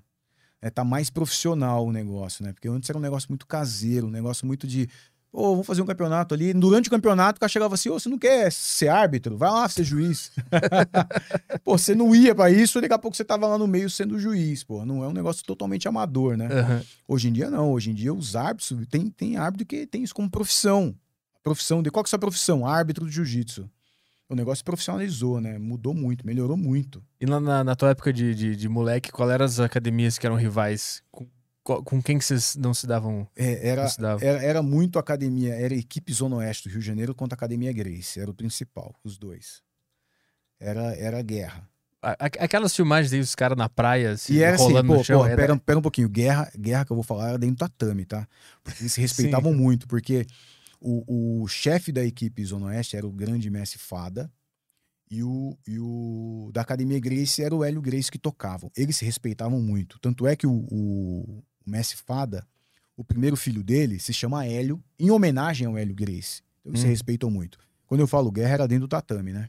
E qual era o. Qual era o lance? Por que, que tinha a rivalidade entre academias? Era uma coisa só territorial? A gente tá no Rio de Janeiro, nós queremos mandar no Rio de Janeiro. Qual é o lance? Tinha alguma diferença de filosofia entre academias? O que acontecia? Não, do, do jiu-jitsu não. Do jiu-jitsu, entre as academias de jiu-jitsu, a guerra acontecia era dentro do tatame. Agora, a- contra outras artes marciais, acontecia porque assim, o- o- a família Grace vivia numa busca. Qual era essa busca? De mostrar que o jiu-jitsu é a melhor luta, a melhor arte marcial. Eles viviam nessa busca. E como você mostra qual é a melhor luta? Juntando todo mundo, tira peso, tira regra, vamos sair na mão, quem ganhar é o melhor. Então, a família Grace vinha nessa pegada. Então, o Hélio Grace, se você for buscar a his- história do Hélio Grace, ele desafiou todo mundo. Ele lutava contra mestres de capoeira, ele lutava contra mestres de luta livre, de karatê. Se você for buscar, você vai ver que e ele com apenas 60 quilos, 60 quilos, bateu em todo mundo. Ele bateu em todo mundo, o Hélio Gracie ganhava todo mundo. Só que aquele negócio, o que acontece no Brasil fica no Brasil. O mundo Uhum. não via esse Uhum. negócio. Eu lembro, eu lembro não, tem o, o, o Conde, o, o Kimura, que era o número um do mundo no jiu-jitsu. Nenhuma luta dele passava de três minutos. Quando ele chegou no Brasil, o Hélio Gracie, através do- dos jornais, desafiou ele, chamou ele pra porrada. Hélio- o Hélio É esse aí? É, ele mesmo. Maracanã Stadium. É, ele chamou. Esse aí é o Kimura, que tá aí, ó. Chamou Kimura pra porrada. E aí o Kimura falou: Não, amigo, você tá maluco, você tem 60 quilos, eu tenho 100. Nenhuma luta minha passou de 3 minutos. Eu vou te matar, cara, você não aguenta eu. Então faz o seguinte: você quer lutar? Eu vou botar você pra lutar com o Sato, que o Sato é o terceiro do mundo. O Sato tem 80 quilos, já é 20 quilos mais pesado que você, e você não vai aguentar ele. O Hélio Gracie falou: beleza. Foi lutar com o Sato, adivinha o que aconteceu? Olha lá. É essa luta aí É que a gente tá falando? Botou o Sato pra dormir, ó. Apagou o Sato. Quanto tempo? Ah, não lembro em quanto tempo, mas ele botou o Sato pra dormir. Apagou o terceiro do mundo, 20 quilos mais pesado. Ele apagou o Sato. Cara, E aí o, Kimura, 1951. aí o Kimura falou: pô, vou ter que lutar com esse cara. Não vai ter jeito. Agora ele me botou em xeque. Aí desafiou e, e- e perdeu também. Não, aí o Kimura ganhou dele. Só que o Kimura falou o seguinte: se essa luta passar de três minutos, você pode se considerar vencedor. Pô, a, a luta acho que foi dois rounds de 10, cara. Ah, Ele não conseguia pegar o, o Hélio. Tá vendo? Ele não conseguia pegar o Hélio. Aí ele encaixou uma chave no Hélio, que a, a chave se chama chave do Kimura, em homenagem a ele, que era o que ele fazia muito. E o Hélio não ia desistir. O Carlos Gracie viu que ia quebrar, entrou e interrompeu a luta. E aí o Kimura ganhou. Ah, ele não ia bater, ele ia deixar Não- quebrar. Não ia bater. Guerreiro não ia bater, não ia desistir nunca. E aí o, o Carlos interrompeu. E aí o Kimura, não sei se foi no dia seguinte, isso aí, voltou, procurou o Hélio e foi até ele e falou: Cara, o que, que você faz? Eu quero aprender o que, que você faz, porque você é muito magrinho, eu não, eu não conseguia te pegar, ninguém nunca fez, ninguém nunca lutou comigo dessa maneira. Tanto é que levou o Hélio pro Japão, pro Hélio poder ensinar o que, que ele fazia. E como é que tu conheceu a, a família Grace e o- a forma como eles ensinam isso aí? Então, o meu, o meu jiu-jitsu de criança vem da, da equipe Zona Oeste do Rio de Janeiro. Ah, quando tu era criança já entrou na deles. Não, não na Não? família Grace. Ah, tá, equipe tá. Zona Oeste do Rio de Janeiro. Nessa, sempre treinei, isso, sempre treinei lá. Fui aluno do mestre Wilson, grande mestre Wilson. É, tenho um carinho muito grande por ele. Mes- Mestre Edson Leandro, mestre Rezende, é, grande mestre Fada, já veio na minha academia aqui em Jundiaí, na cidade de Jundiaí, através do mestre Wilson e do Edson Leandro. E aí eu sempre fui da equipe Zona Oeste. Aí eu me desliguei da equipe, que eu vim para Jundiaí, vim para São Paulo e fiquei sozinho como Academia Libone. Tanto é que eu registrei minha academia como Academia Libone, que é meu sobrenome. E sempre fui fã do Royler. E aí eu sempre fui fã dele. Uma vez fui lutar o Pan-Americano de 96 no, nos Estados Unidos. Na volta, ele volta do meu lado. Na cadeira do meu lado. E eu voltei falando com ele. Eu falei, pô, sempre fui teu fã, né? Ele falou, pô, vai na academia dar um treino lá. Eu falei, pô, eu vou, mas se eu for, eu vou ficar, não vou sair mais, hein? Ele falou, pode ir. E aí, nessa época, eu consegui um patrocínio com uma antiga companhia aérea, que hoje não tem mais, que é a Varig. Varig. Eu consegui um patrocínio que eu tinha uma ponte aérea para onde eu queria do, do Brasil por uma vez por semana. E aí eu ia pro Rio de Janeiro toda semana e comecei a treinar lá. E fui ficando, fui ficando e não parei mais. Estou na Gracie Maitá até hoje. Essas histórias, tu fala, ah, eu lutei o Pan-Americano, passa batido, né? Mas como é que tu chega pra lutar um Pan-Americano? Como é que foi a tua caminhada até chegar lá? Quem é que te olha e te chama, convoca? Como é que funciona não, não isso? convoca, você tem que se classificar. No, no, na, eu, o hispano-americano que eu tô falando é da IBJJF, da CBJJ, né? Na época acho que nem tinha IBJJF. Você se classifica. Então você tem que ficar até terceiro no Campeonato Brasileiro para você poder se classificar para o Pan-Americano. Eu não sei se tem mais classificatórias, não. Era até terceiro no estadual, até terceiro no brasileiro, para você se classificar para Pan-Americano. Se E- classificou para Pan-Americano, você vai para o Mundial. E pra participar desses campeonatos? Dos outros são abertos. Tu pode, qualquer Pode, um pode se inscrever pode, lá e, e buscar a vaga no Pan-Americano. Exa- exato. E como, é, e como é que foi a. Tu ganhou na primeira vez? Como- Já, Como é que foi a eu final? Eu já, fui, eu, já fui, eu já fui dez vezes campeão estadual. E todas tu foi pro Pan-Americano, Isso, eu tenho consequentemente. seis medalhas em campeonatos pan-americanos. É, e aí eu me classifiquei e, e ia pro campeonato pan- pan-americano. Como é que foi a primeira vez que tu se classificou Pan-Americano?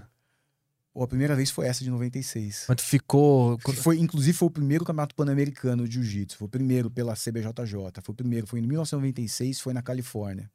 Tu ficou muito nervoso pra ir pra lá? Não, não, não. Já tava competindo desde os 5 anos de idade, né? Você entra sorrindo pra competir. O cara entra com a casca grossa, já, já, É. já tá pronto já. É, já não, a adrenalina já não pega mais, né? Mas em algum, em algum nível não é ruim não ter mais essa adrenalina? Não é, não é bom sentir isso? Não, Pra te manter em xeque? não, não, não. Você tem que estar. É, é bom você sentir tudo na hora da luta, mas nenhum sentimento pode aflorar, porque senão ele apaga os outros. Hum. É, é bom eu ter medo, eu tenho medo até hoje. Isso é importantíssimo porque o medo me faz tomar cuidado. Mas eu não posso deixar o medo tomar conta, senão eu vou, me- eu vou virar um cagão e não vou conseguir lutar. Uhum. É bom eu ter um pouco de raiva na hora? É um pouco, é bom, porque a raiva me impulsiona, vai me dar um pouco de força. Mas se a raiva tomar conta, você vai errar, com certeza você vai errar, e vai errar para mais.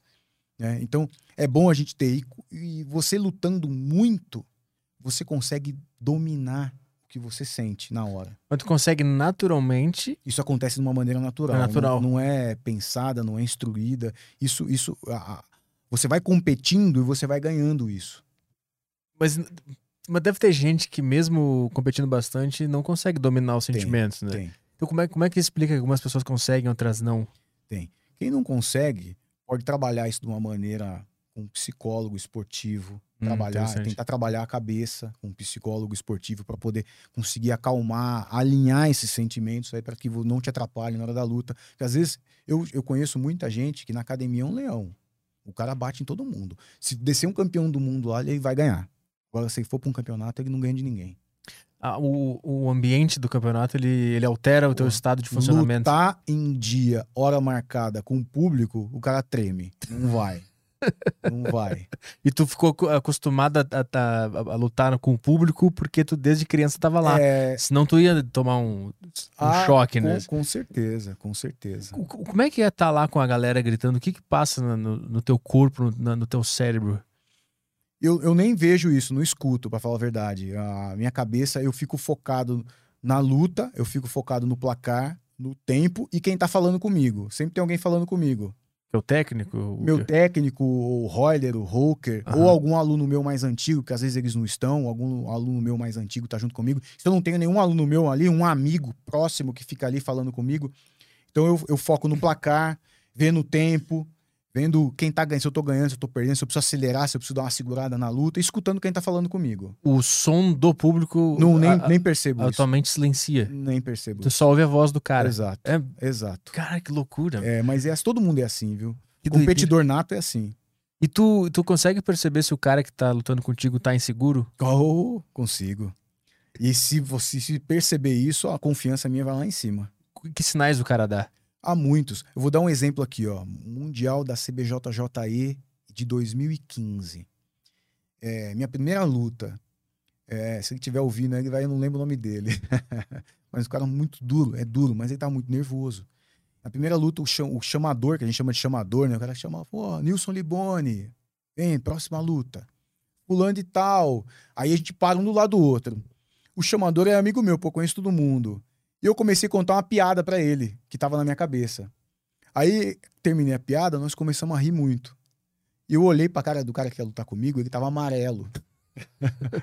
aí eu bati no ombro dele e falei, pô, relaxa, cara, tamo em casa aí, vamos brincar lá, né? Aí ele deu um sorriso meio de lado, assim, pô, quase que ele falou, como que eu vou relaxar, pô? Então, nessa hora, eu falei, ganhei, pô, ganhei, o cara tá... Eu- Isso não significa que ele é ruim, Uhum. Mas a adrenalina pega tanto que o cara não consegue lutar, ele não rende, ele não rende. Às vezes, se eu fosse pra academia com ele, ele me ganhava. Uhum. Isso pode acontecer. Pô, se fosse dar um treino com ele na academia, ele ia bater em mim. Mas ali na hora a adrenalina pegou tanto que não- o cara não consegue render. E aí, quando vocês subiram pra, pra lutar de fato, ele continuou nervoso e tu conseguiu perceber outros sinais dele que ele tava nervoso? Tu foi identificando? Ah, sim, é, é, a respiração, a Ah. mão tremendo, quando bota no kimono que ele tá tremendo. E você percebe E isso. tu consegue calcular tudo isso na hora ali do- consegue, do, negócio? Consegue. Aí eu acelero mais ainda, né? Aí eu boto pressão porque eu sei que ele vai espanar. Tu, tu aprendeu a, a- a ser tão frio assim na hora do vamos ver, naturalmente mesmo? Tu nunca teve nenhum ensinamento, nenhum, não Não. leu nada sobre não, isso? nada, não sei, nada. Tem que escrever sobre isso. Exato. Como Já- manter a frieza. Já falaram isso pra mim já. Eu, se eu for lutar, se eu tiver um ginásio com 50 mil pessoas, eu entro como se eu estivesse agora aqui, assim. Mas isso aí, mas esse, esse negócio é. Como eu vou, vou, repetir, muitos lutadores são assim. Não sou eu que sou Sim. um cara é, privilegiado. Mas isso acontece naturalmente. A gente luta tanto, a gente luta tanto, que você vai, você, pô, você não tá nem aí mais. Isso te ajuda também no, no dia a dia para enxergar perigo, potencial ajuda, perigo? Ajuda, com certeza. Com certeza, ajuda muito. Tu tá sempre no estado de alerta e relaxado ao mesmo tempo? Assim? Exato, exato. Já conseguiu enxergar. Consegue ler bastante o ser humano também, né? Consigo, consigo. E, é, eu, eu, eu, quando era moleque, eu brigava muito. Eu briguei muito na rua. Não é uma boa ideia. Pessoal que tá ouvindo aí, não façam isso, não sigam isso. Mas é, eram, eram outros tempos. A época, pô, eu, eu tô com 46 anos, daqui a pouco eu vou fazer 47. E quando eu tinha 15, 16, 17, 18, 18 anos de idade, era uma outra época. A gente resolvia as coisas na porrada, né?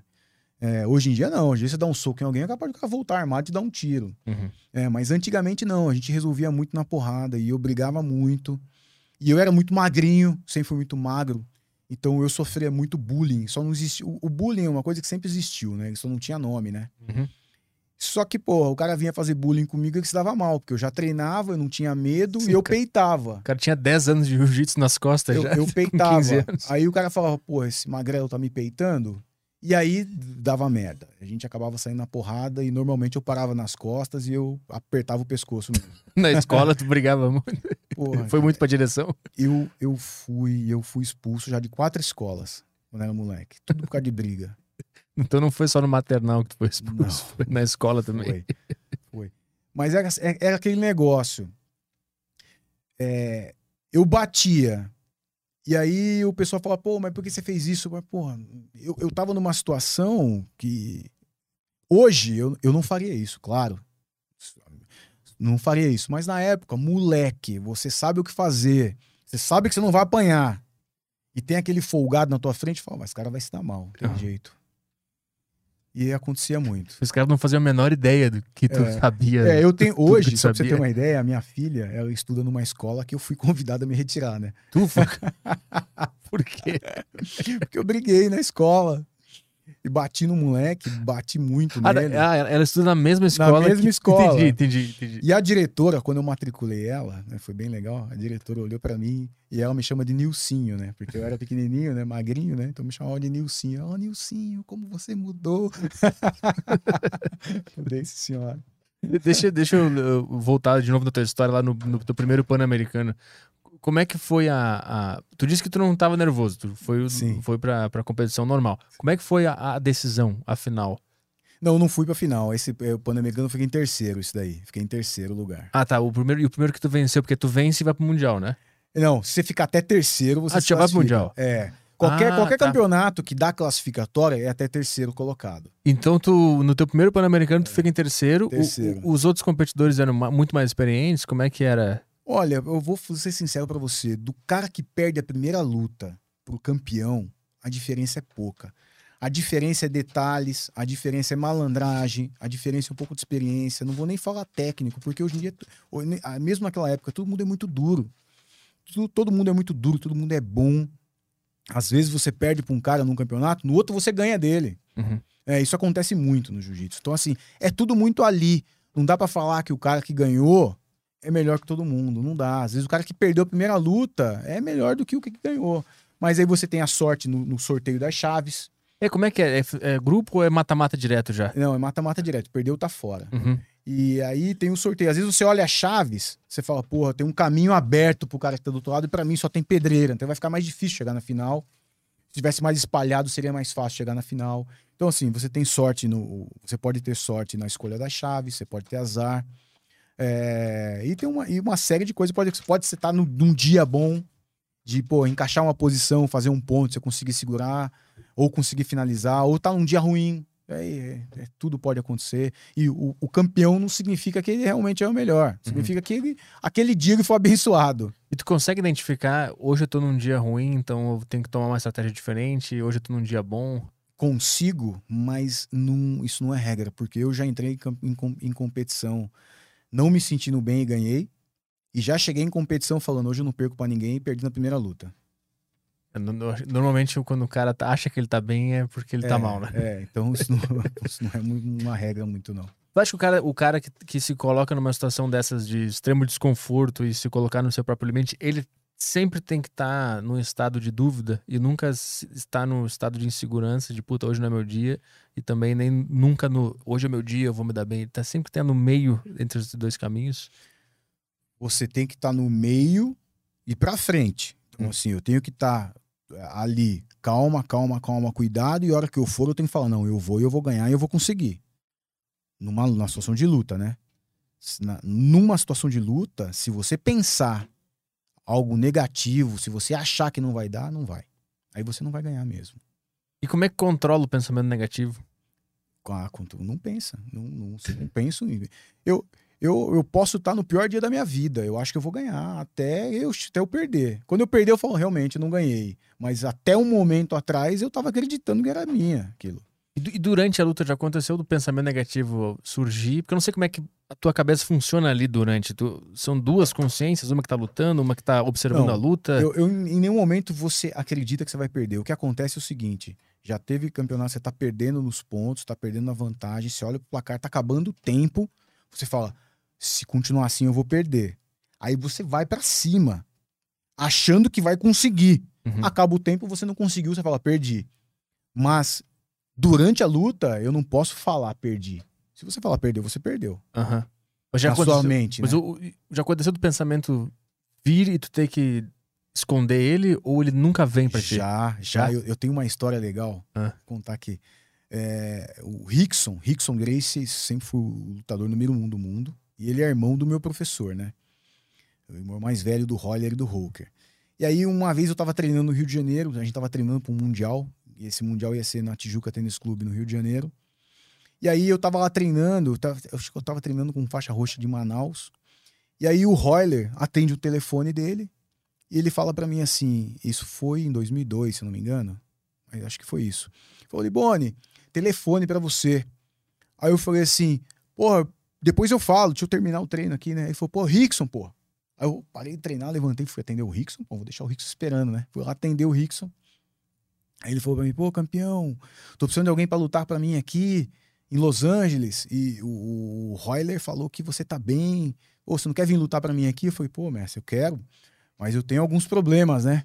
Ele falou, vamos lá, qual que é o problema número um? Eu falei, passagem. Ele falou, eu te pago a passagem. Eu falei, pô, problema número, número um resolvido, eu tenho mais alguns. Ele falou, pô, fala comigo, adianta aí. O que, que você tem de problema? Eu falei, pô, vou ficar onde? Hotel? Ele falou, pô, fica em casa, pô.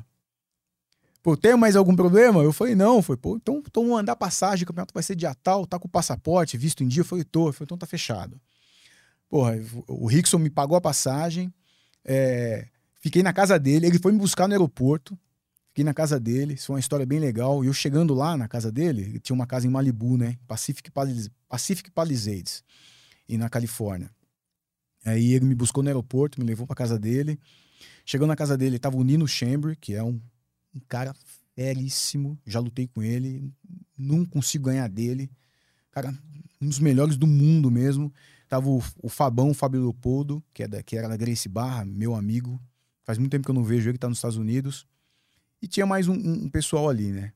Aí na hora de dormir, é, essa pô, eu, eu fico até emocionado com essa história. Na hora de dormir, todo mundo pegou um saco de dormir e foi pra uma garagem do Rickson dormir. Eu botei a mão no saco de dormir, o Rickson falou, o que você tá fazendo? Eu vou dormir. Deixa o saco dormir aí, vem pra cá. Tira o tênis aí, entra em casa. Aí me levou até um quarto. E falou, ó, você vai ficar no quarto, que você não vai dormir lá não, pô. Você vai lutar por mim. Porra, você vai dormir num saco de dormir? Pô, não, dorme na cama. Ele me levou no, num supermercado e falou, o que que você come? Eu falei, Rix, eu como qualquer coisa. Ele falou, campeão, você não tá entendendo. Eu quero que tu ganhe aquela luta. Você vai comer qualquer coisa, o teu corpo vai reagir de maneira diferente. Você vai acordar no dia que você vai lutar se sentindo mal. O que você tá acostumado a comer? Aí eu falei o que eu tava acostumado a comer. Ele comprou tudo que eu tava acostumado a comer para não mudar a minha, a minha, minha dieta. E, pô, no dia eu fiquei ajudando ser árbitro, tá? Enfim. E fui lutar com o Renato Magno. Renato Magno é um grande lutador lá, ele é aluno dos irmãos Machado e faixa preta de jiu-jitsu dos irmãos Machado, que são, são primos da família Grace, né? São Grace por tabela. E ele queria que eu ganhasse essa luta, né? Eu falei, não, todo mundo queria que eu ganhasse, né? E o Renato Magno é judoca. E muito bom judoca. E eu também sou judoca. E eu sempre achei que eu era um bom judoca, né? E ele tinha ganhado um, US Open de judô há um tempo atrás aí, que é um campeonato grande que tem nos Estados Unidos. E aí o pessoal falava pra mim assim: Pô, Liboni, você vai puxar pra guarda, né? A história começou assim: eu tava aquecendo pra lutar, passou o Hooker. Fala, Liboni, beleza, vamos ganhar, hein? Falei, não, vamos lá, Messi, vamos lá, Messi. Você vai, você vai puxar pra guarda, né? Por que puxar pra guarda? É, puxar pra guarda é fugir da luta em pé.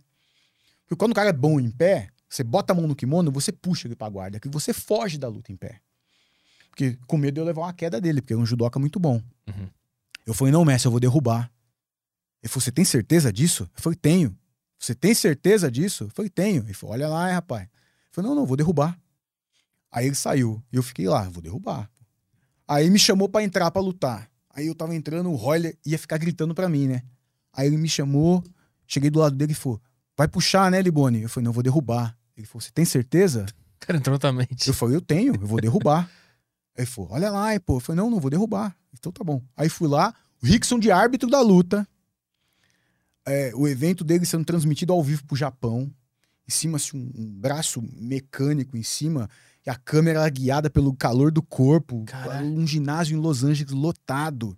Rickson veio amarrar a faixa em mim, que diferencia os lutadores. né? Enquanto ele amarrava a faixa, ele falou assim: Você vai puxar? Eu falei: Eu vou derrubar. Ele falou: Você tem certeza? Eu falei: Tenho.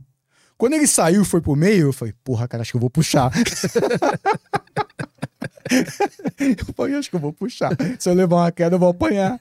e aí? Aí eu fiquei de cabeça baixa, falando: O que, que eu faço? Aí o Rickson falou assim: Liboni, me chamando pra começar a luta, né? E eu de cabeça baixa, falando: Caralho, cara, e agora, porra? O que eu faço, cara? Acho que eu vou puxar. Falei, mas não foi isso que eu treinei. Aí eu falei, não, quer saber de uma coisa? Confusão mental agora não. Eu vou derrubar. Eu vou derrubar. Levantei a cabeça, olhei pra ele e falei, pronto. Aí ele, pá, combate. Rapaz, foi uma guerra com esse cara. Porque no judô, praticamente nós lutamos judô, né? Nós ficamos. É um campeonato de jiu-jitsu, mas os dois judoca. Uhum. E no judô, se você perder a pegada, você cai. Então a gente ficou brigando na pegada. Ninguém eu não deixava ele fazer uma pegada boa e ele não deixava eu acertar a pegada. E a gente ficou nessa um tempão. Eu só escutava o Roller, puxa. E eu. Quando ele falava puxa, eu falava, não, eu vou derrubar. Vou derrubar. Pô, eu queria derrubar, eu treinei pra isso. Foi, não é possível que eu vou puxar agora, né? Vou mudar tudo na hora. Aí é capaz de dar merda, né? Uhum. Falei, não, vou derrubar. E aí eu consegui soltar uma manga dele, segurei com a minha mão direita e eu dei uma queda que eu nunca dei no campeonato. Eu entrei de Sode Tsuri Komigoshi. É uma, uma queda que você pega nas duas mangas. Eu encaixei um Sode, só que eu não fiz o Sode certinho, que eu botei a ponta do pé como se fosse dar um Taiotoshi e dei um rolamento. Pô, se fosse judô era Ipon. Foi lindo. Foi lindo. Ele caiu, bateu, o Rickson já deu dois pontos pra mim, porque naquela época, se você batesse levantasse, bateu de costas, já dava os pontos. Hoje em dia não, hoje em dia é só vantagem. Você tem que derrubar e dominar o teu oponente no chão. Ah, Na época não, na época derrubou e levantou era ponto. aham. Eu dei um impon nele, a gente rolou e voltou de pé. O Rickson deu dois pontos pra mim. Aí eu só escutava o Royler, beleza, conseguiu o que queria, agora puxa. só que eu percebi que ele ficou muito desestabilizado. Ele ficou com uma raiva que ele levou um impon. E falou, porra, acho que ele pensou, acabei de ganhar um campeonato de grande judô, esse cara vem aqui e me derruba. E ele começou a me caçar. E quando ele começou a me caçar, eu comecei a andar pra trás. Quando ele botou a mão no kimono, eu dei um imponciou ajoelhando, que é um golpe, uma marca registrada minha que eu faço muito bem. Eu viro de costas, ajoelho no meio das pernas dele e dou um imponcioi. Porra, eu não dei outra queda nele? Dei duas. pra não dar uma, eu dei duas. Dei dois ipons nele.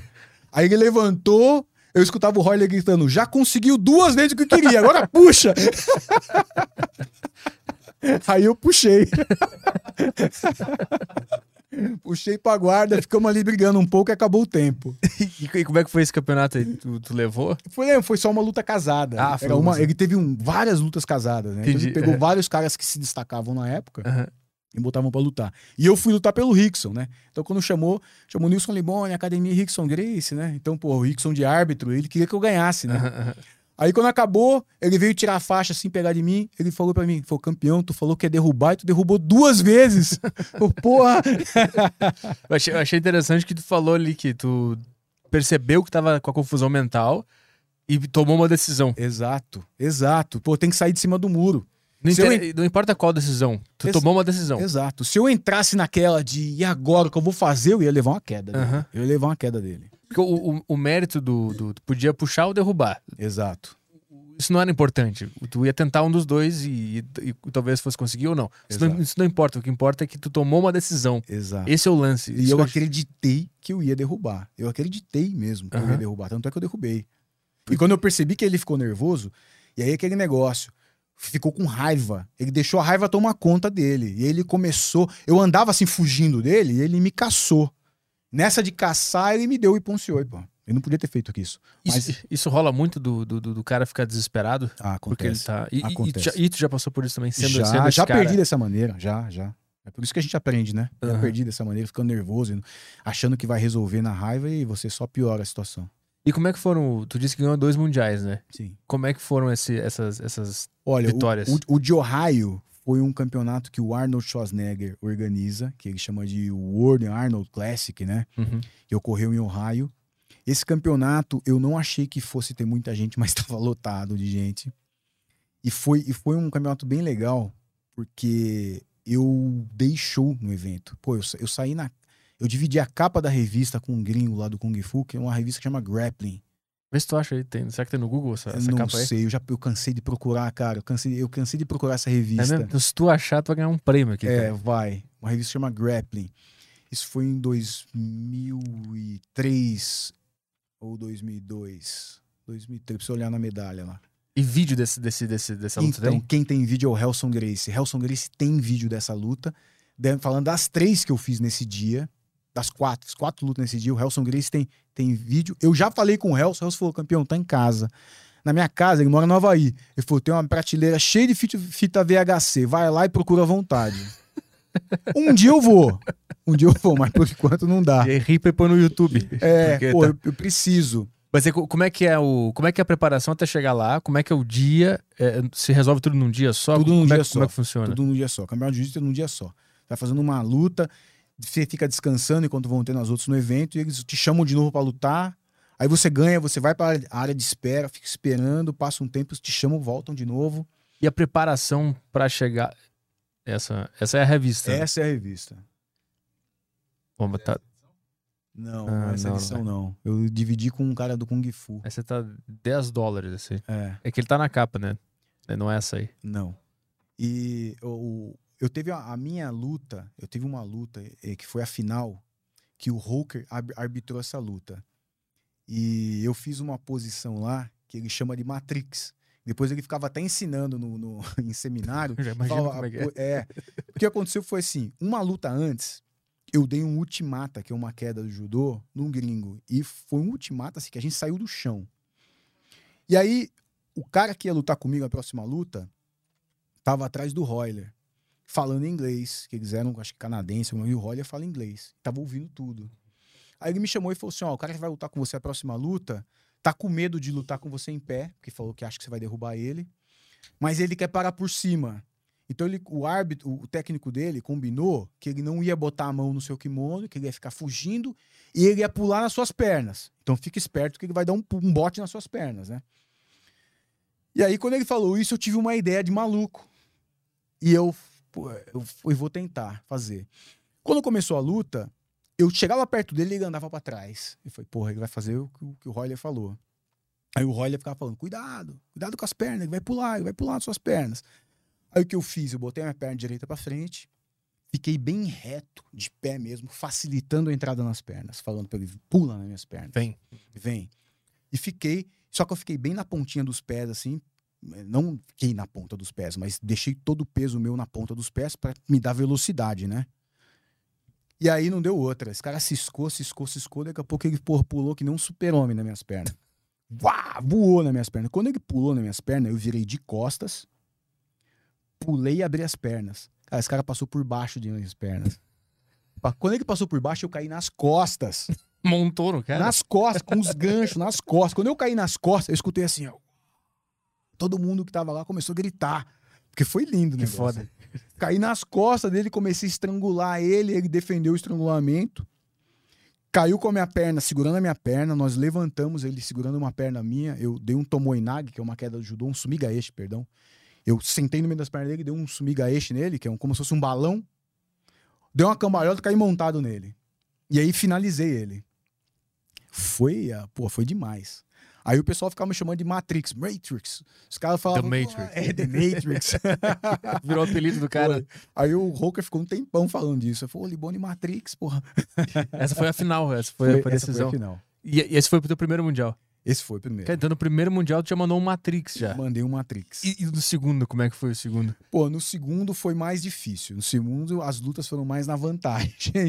Os negros muito duro. E aí você, porra, faz um ponto, segura. E aí foi naquele jeito que eu falei no começo aqui. É, na, mais, foi mais na malandragem do Aham. que na, na, na técnica mesmo. Quanto tempo de, de diferença entre esses dois mundiais? Dois anos. Dois anos. É. E tu, então tu ganhou esse, tu tentou mais um e não Perdi. ganhou, e aí no terceiro tu ganhou de Exato, novo. Exato. E na verdade foi assim: eu- esse o primeiro mundial foi 2001. 2001, depois 2003. É, primeiro mundial de jiu-jitsu foi em 96. 96 perdeu, 97 perdeu, 98 perdeu, 99 perdeu, dois, perdeu, e depois 2004 perdeu. Aham. É, difí- é que eu falei, é muito difícil. E tu chegou em finais e perdeu né, nessa. Não, que não, falou. não, nem medalha. Nem, Nem na medalha. final, ah, Não, nem- nem medalha. pegou, não. E aí nessa 2001 tu, tu consegue ganhar Exato. depois de, de perder várias. Exato. É que, é que assim, campeonato de jiu-jitsu, campeonato mundial, nós temos vários. Então o pessoal fala assim, pô, mas você falou que ganhou o mundial, mas não ganhou. Calma aí. De qual federação você tá falando? Qual confederação? Porque tem um monte. Ah, tem vários Tem mundiais. um monte, tem um monte, tem um mas, monte. mas tem o mais prestigiado? Tem o mais prestigiado, que é o da IBJJF, que esse eu nunca consegui. Esse eu nunca ganhei. Daí tem o da IBJJF. O da IBJJF, eu consegui até. Eu, eu já, eu já tenho, eu tenho medalhas em brasileiros e pan-americanos, sul-americano. É, tenho todos, menos mundial. então, assim, tem um negócio meu com o mundial da IBJJF. Vai. E, e como é dividido por idade, quem sabe, né? Um dia eu não tento pegar essa que eu não tenho, né? Atualmente tu não tá se preparando pra, pra competição Não, nenhuma? eu treino. Eu treino igual como se fosse competir. Ah. Sempre, nunca parei de treinar. Então, se eu quiser competir amanhã, eu sei que. Não, não vou dizer que eu vou ganhar. Mas eu sei que eu vou fazer bonito. No feio, eu não vou fazer. Não penso em competir, mas ao mesmo tempo que eu não penso, eu tenho essa pulga na minha cabeça aí de, porra, falta essa medalha. Ah, tu vai tentar. Dá pra ver que tu vai tentar. tu vai tentar um dia. Falta essa medalha ainda. Mas, mas saber que tu vai competir não muda o jeito que tu treina? Porque- Não. Não? Não. Co- Como tu faz? Pra, pra conseguir simular que vai acontecer isso Não, ou eu, que eu, não vai? eu, eu, eu treino como se eu fosse competir. Eu, eu treino a musculação, eu levo a sério, da maneira como se fosse competir, me preparando a musculatura para o jiu-jitsu. Eu treino jiu-jitsu duro. É, é, o meu treino que eu faço, eu faço um treino de uma hora e meia de jiu-jitsu. É, entre aquecimento, posição, a gente leva meia hora para fazer isso. Depois é uma hora só de luta. Pô, eu luto uma hora de luta. E eu acabo a última luta respirando pelo nariz. Faço isso sempre, sempre fiz isso.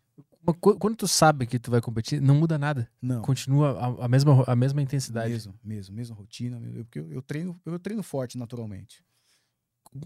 Não tem essa de o cara falar assim, ah, aposentou. Os- Ah. Normalmente a gente vê os caras que aposentam, o cara, o cara luta, o cara é forte. Pá. Como que você vê que ele tá aposentado? Você vê que ele tá gordo, né? O cara aposenta, daqui a pouco o cara tá gordo. Ah, sim, normalmente jogador de futebol É, dá um aposenta, tempinho, cara. para, de, para de treinar, para de competir. Pô, ele tá gordo, porque ele engorda. Então, assim, pô, eu não tô competindo, apa- aparentemente aposentado de competições, mas eu não tô gordo, pô. Que nem o Zé Roberto. Zé eu Roberto. continuo com a minha dieta, continuo com a minha rotina de treinos, não mudou nada. A única coisa que mudou é que eu não tô competindo. O que, que tem na tua cabeça que, que, que te mantém nessa, nesse ritmo? Eu gosto. Eu gosto, tô hábito, eu tô acostumado, é, eu não me vejo sem. é, e eu sou muito hiperativo. Então, Hum. para eu poder ficar calmo, eu preciso estar treinando. Às vezes, é lógico, tem períodos que eu treino menos, tem períodos que eu treino mais. Alguns períodos eu fico, às vezes, um mês, dois sem treinar, porque depende da rotina da vida, o que tá fazendo, não dá tempo. E nesses períodos eu sinto que eu fico estressado, eu fico com a paciência mais curta, eu ah, não durmo direito de noite. Então, é Então- quase que uma defesa. Exato. Eu preciso estar treinando forte para eu dormir melhor, para eu poder levar minha vida mais tranquila. Tu tem períodos de fraqueza mental, de perceber que, que tu tá pra baixo, que o Tenho. teu corpo não tá querendo? E Tenho. como é que tu faz pra. Tenho. Eu não tenho, tenho que me vencer, eu não posso, não posso perder. Às, às vezes a gente perde algumas batalhas, mas não pode perder a guerra. E às vezes você percebe, você fica, você tá um período mal, tua cabeça não tá boa, mas você tem que entender isso e recuperar. O que, que tu diz quando a tua cabeça tá mal? O que acontece? Dá, dá um exemplo assim de o que, que tu percebe que tá acontecendo. Fico com, eu não tenho vontade de treinar, fico sem vontade de treinar, começo a me sentir mais cansado. E aí eu vou perceber o que tá acontecendo. Falo, pô, eu não tô dormindo direito. Pô, não tô dormindo direito porque eu não tô treinando. Aí eu começo a treinar, começo a, a- a alinhar os meus pensamentos, porque quando qualquer coisa de ruim acontece na sua cabeça, é normal que, com que a gente, com que a gente, a gente pense coisas ruins. Uhum. Vira é uma nor- cascata, né? Isso é nor- exato.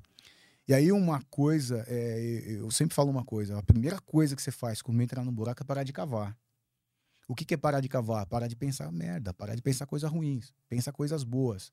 Né? Olha as saídas e para de olhar pro- pro- para o problema. Então, às vezes eu percebo que eu tô cavando, que eu fico ali no problema. Eu falo, pô, pô, pô pera aí, isso é o que, que eu tô fazendo? Eu sei o que eu tenho que fazer, eu tô fazendo isso. E aí eu me corrijo, e quando eu me corrijo, as coisas mudam e mudam rapidamente. Que- é que é difícil, né? Tu, tu conseguir parar de cavar. É. Porque Quando a tua mente entra nesse estado, ela. É difícil. Eu não, eu não entendi ainda qu- qual é o mecanismo que eu consigo fazer assim, ó, para. Eu, não, eu não- ainda não compreendi isso na minha cabeça, entendeu? Eu quero tentar entender como é que tu faz para detectar que o teu, a tua cabeça tá fora de controle e cavando, cavando. O que que de fato é entender que isso tá acontecendo? entender a minha vida. Ah, eu, eu, eu, eu analiso na minha vida. Pô, eu vejo que eu tô me irritando facilmente com as coisas. Pô, você leva uma fechada no trânsito, você começa a falar pa- palavrão, começa a ficar nervoso. Pô, isso é um sinal claro de que você tá desestabilizado. É um sinal claro de que você tá desestabilizado. É, não, não dorme de noite. Se você não dorme de noite, no dia seguinte você vai estar cansado. Consequentemente, o teu dia não vai render. E aí é uma série de coisas ruins que vão acontecendo. Então eu falo, pô, tá tudo errado.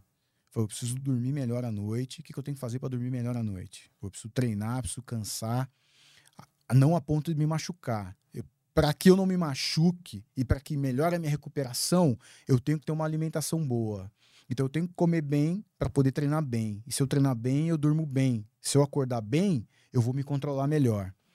Então é é um- é uma série de coisas, não existe um fator. Então é uma série de coisas que eu percebo que eu não estou fazendo e que eu volto pro eixo. E quando a gente faz isso, a gente entra no eixo mais fácil. E essa habilidade de se enxergar de fora e enxergar o que, que tu tá fazendo de errado. Tu acha que isso vem do, da luta? Também vem da luta, mas é, vem de da experiência de bater a cabeça. Ah. Eu acho que eu bati tanto a cabeça a minha vida toda, eu acho que eu errei tanto que você já consegue identificar mais fácil quando você tá saindo do eixo, quando você tá errando. É que eu acho que esse autoconhecimento, ele também ele te ajuda a enxergar que tu tá errando, né? Porque Com tem certeza. gente que não enxerga que tá errando. Com certeza. E tu conseguiu enxergar que tava errando e, e a partir disso tu desenvolveu essa autoconsciência. Exato. Mas aquela autoconsciência que te fez enxergar que tava errando.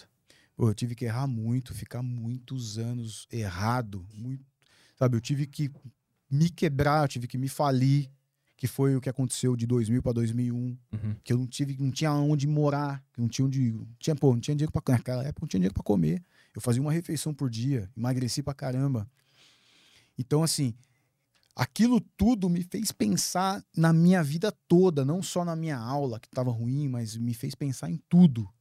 E assim, e me, em- me fez me reinventar. Uhum. Eu tive que me reinventar. E aí foi o segredo do, do, do sucesso, entre aspas, né? Sabe que a gente pode falar assim. Vamos abrir para as questões da turma?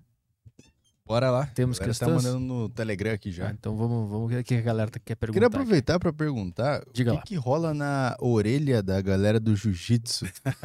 eu treinei Muay Thai e levei algumas porradas na orelha e minha orelha não ficou igual a da galera do jiu-jitsu que, que não leva soco, né? No, no jiu-jitsu não tem soco. Não, não tem nada a ver com soco. O que acontece na orelha é o que os médicos chamam de efeito couve-flor, né? A orelha é, é, na verdade, é mais ou menos isso aqui que eu tô fazendo com a mão, ó. É, imagina, ó, tô com palma da mão, palma da mão encostada. Quando você machuca a orelha, ela faz, ela faz isso e aqui no meio vai encher com sangue. E esse sangue pus, se você não tirar, vai endurecer e vai dar o efeito couve-flor na sua orelha. Muita gente olha os lutadores com a orelha toda arrebentada e, entre aspas, é, há uma ideia de que o cara com a orelha arrebentada é bom de luta. Na verdade, não existe essa relação. É, a orelha arrebentada só mostra que você errou muito e só mostra que você levou muito amasso. Porque a minha orelha, todas as vezes que minha orelha machucou, foi quando eu tava me dando mal. Então, assim, você vai defender uma gravata errada. Quando alguém te pega numa gravata, pega, te apertou o pescoço, como que você defende? Você vai segurar no punho. Eu vou primeiro eu vou abrir para depois eu tirar minha cabeça. Se você quiser arrancar a cabeça, igual você arranca a cabeça de um boneco, Hum. a hora que a minha cabeça sair, o que vai acontecer? As minhas orelhas vão se machucar. Elas vão ficar numa posição errada. Então, quer dizer, as orelhas me mostram que eu tomei a massa e que eu defendi errado a posição. Porque se eu tivesse defendido certo, não tinha machucado a orelha. Então, orelha de couve-flor não significa lutador bom. Eu achava que era de, de, de, de esfregar no chão. Não. Ficar rolando a, no a- chão. A falar a verdade, raramente a orelha vai encostar no tatame. É difícil a orelha encostar no tatame. É mais um, um triângulo. Veja o cara fazer uma defesa do triângulo e quer arrancar a cabeça. Ele quer arrancar a cabeça. Quer andar pra trás e arrancar a cabeça. Ele pode até sair assim, mas ele vai machucar as orelhas fazendo isso. Vamos lá para as É, perguntas? outra coisa também é, é o tipo de lesão que rola no, no treinamento do jiu-jitsu. Tem alguma coisa que é mais frequente, assim, tipo, rola, sei lá, do cara quebrar o nariz no, no É jiu-jitsu? difícil, mas não é impossível. O que acontece? É, tem um- essa, essa, essa coisa de bater acontece muito no começo, né? Faixa branca. Então, assim, a- a- hoje a- tem muitos memes, né? O pessoal brincando com faixa branca, né? Faixa branca não tem muita habilidade, tá aprendendo ainda. Então, ele quer fazer alguma coisa rápida, ele vai bater o cotovelo na sua cara, vai bater o joelho, né? Mas conforme você vai ganhando habilidade, essa, essa probabilidade de se machucar dessa maneira vai diminuindo. Da hora. O, eu, eu treinei Muay Thai um tempo e, tipo, se eu fizesse Muay Thai e Jiu-Jitsu, são, elas são, são artes marciais diferentes. Sim. Mas tem coisa que eu consigo pegar do, do Jiu-Jitsu e trazer pro Muay Thai? Não, não. Na, Tipo- na luta em si, não. Mas a combinação das duas é perfeita. A combinação das duas é perfeita. Por exemplo, pra você se defender na rua. A, com uma combinação excelente. Pô. Você sabe sair na porrada, sabe lutar agarrado. Não é ruim, é ótimo. Deve ser foda ser lutador de MMA, né? Tem que saber todas as lutas. Não, na verdade, não- você não tem que saber todas. É. O, o lutador hoje, eu vou, vou- vamos falar por mim. Eu, eu lutei MMA um período, período pequeno na minha vida. Eu, que, poderia, eu queria que tivesse sido mais estendido, mas eu comecei tarde. Na verdade, eu comecei cedo. Eu fiz, eu lutei minha primeira MMA em 2001 em Oklahoma, nos Estados Unidos, no Reality Fighting. A primeira luta profissional de MMA. Eu ganhei aos 48 segundos do primeiro round. É, depois eu parei, porque esse lado esportivo meu tava muito. Eu, eu, porra, eu queria um campeonato mundial da, da CBJJ, por exemplo, que eu, que eu não tenho, da IBJJF. Então eu fiquei com esses negócios na cabeça e eu voltei para essa parte esportiva. Depois, mais velho, com 34 anos de idade, eu falei, porra, eu quero voltar a lutar MMA. E eu voltei a lutar MMA mais velho, só que eu já tava mais velho. E aí, para você ir pros eventos top, fica difícil, porque o cara falava pra mim, não, legal, eu, eu tenho algumas conexões que eu fiz para me colocar no Bellator ou no UFC. Eles falam pra mim, Libone, ótimo. Faz oito vitórias consecutivas que eu arrumo uma luta no UFC para você. Eu falei, porra, eu com 34 anos de idade, eu tenho uma vitória. Como é que eu vou fazer oito seguidas? Porra, eu vou entrar aí com 42? Uhum. Porque você luta uma, duas no ano, nos eventos bons, nos- e nos eventos que te, que te, que te coloquem no, no Sherdog, por exemplo, que é o que os lutadores têm como base. Então, você vai lá no Sherdog, coloca o nome do cara para poder ver se o cara tá lá. Se o cara não tá lá, é praticamente como se não tivesse luta. Poucos eventos na época tinham isso. Eu falei, pô, até eu fazer oito lutas consecutivas, o cara não vai me aceitar porque vai me falar que eu tô velho. Aham. Então eu fiz mais algumas e depois me desestimulei e voltei para a parte esportiva de novo.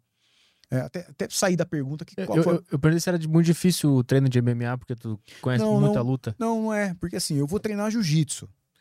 É, e o que que eu fazia? Que que eu, por exemplo, vou dar um exemplo. Essa luta de Oklahoma, que foi no Reality Fight, eu treinava jiu-jitsu. O meu adversário era um lutador de wrestling e ele e era boxeador profissional. Então eu fui no, aqui em São Paulo, no Miguel de Oliveira, que dava aula na Companhia Atlética, e eu ia treinar boxe com Miguel de Oliveira.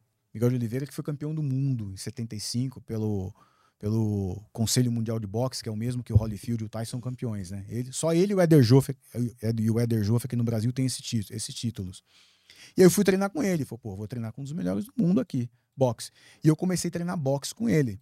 Mas eu não tava treinando boxe para poder boxear com um lutador profissional. Porque eu tava treinando boxe porque é muito mais fácil eu conhecer o boxe e eu, eu fica mais fácil eu agarrar um boxer conhecendo o boxe. Uhum. Não sei se Você não precisa dominar. eu não preciso dominar a luta, eu preciso conhecer um pouco dela e agregar no meu jiu-jitsu, vai ficar mais fácil eu agarrar você do que eu tentar agarrar você sem conhecer o boxe. Aham.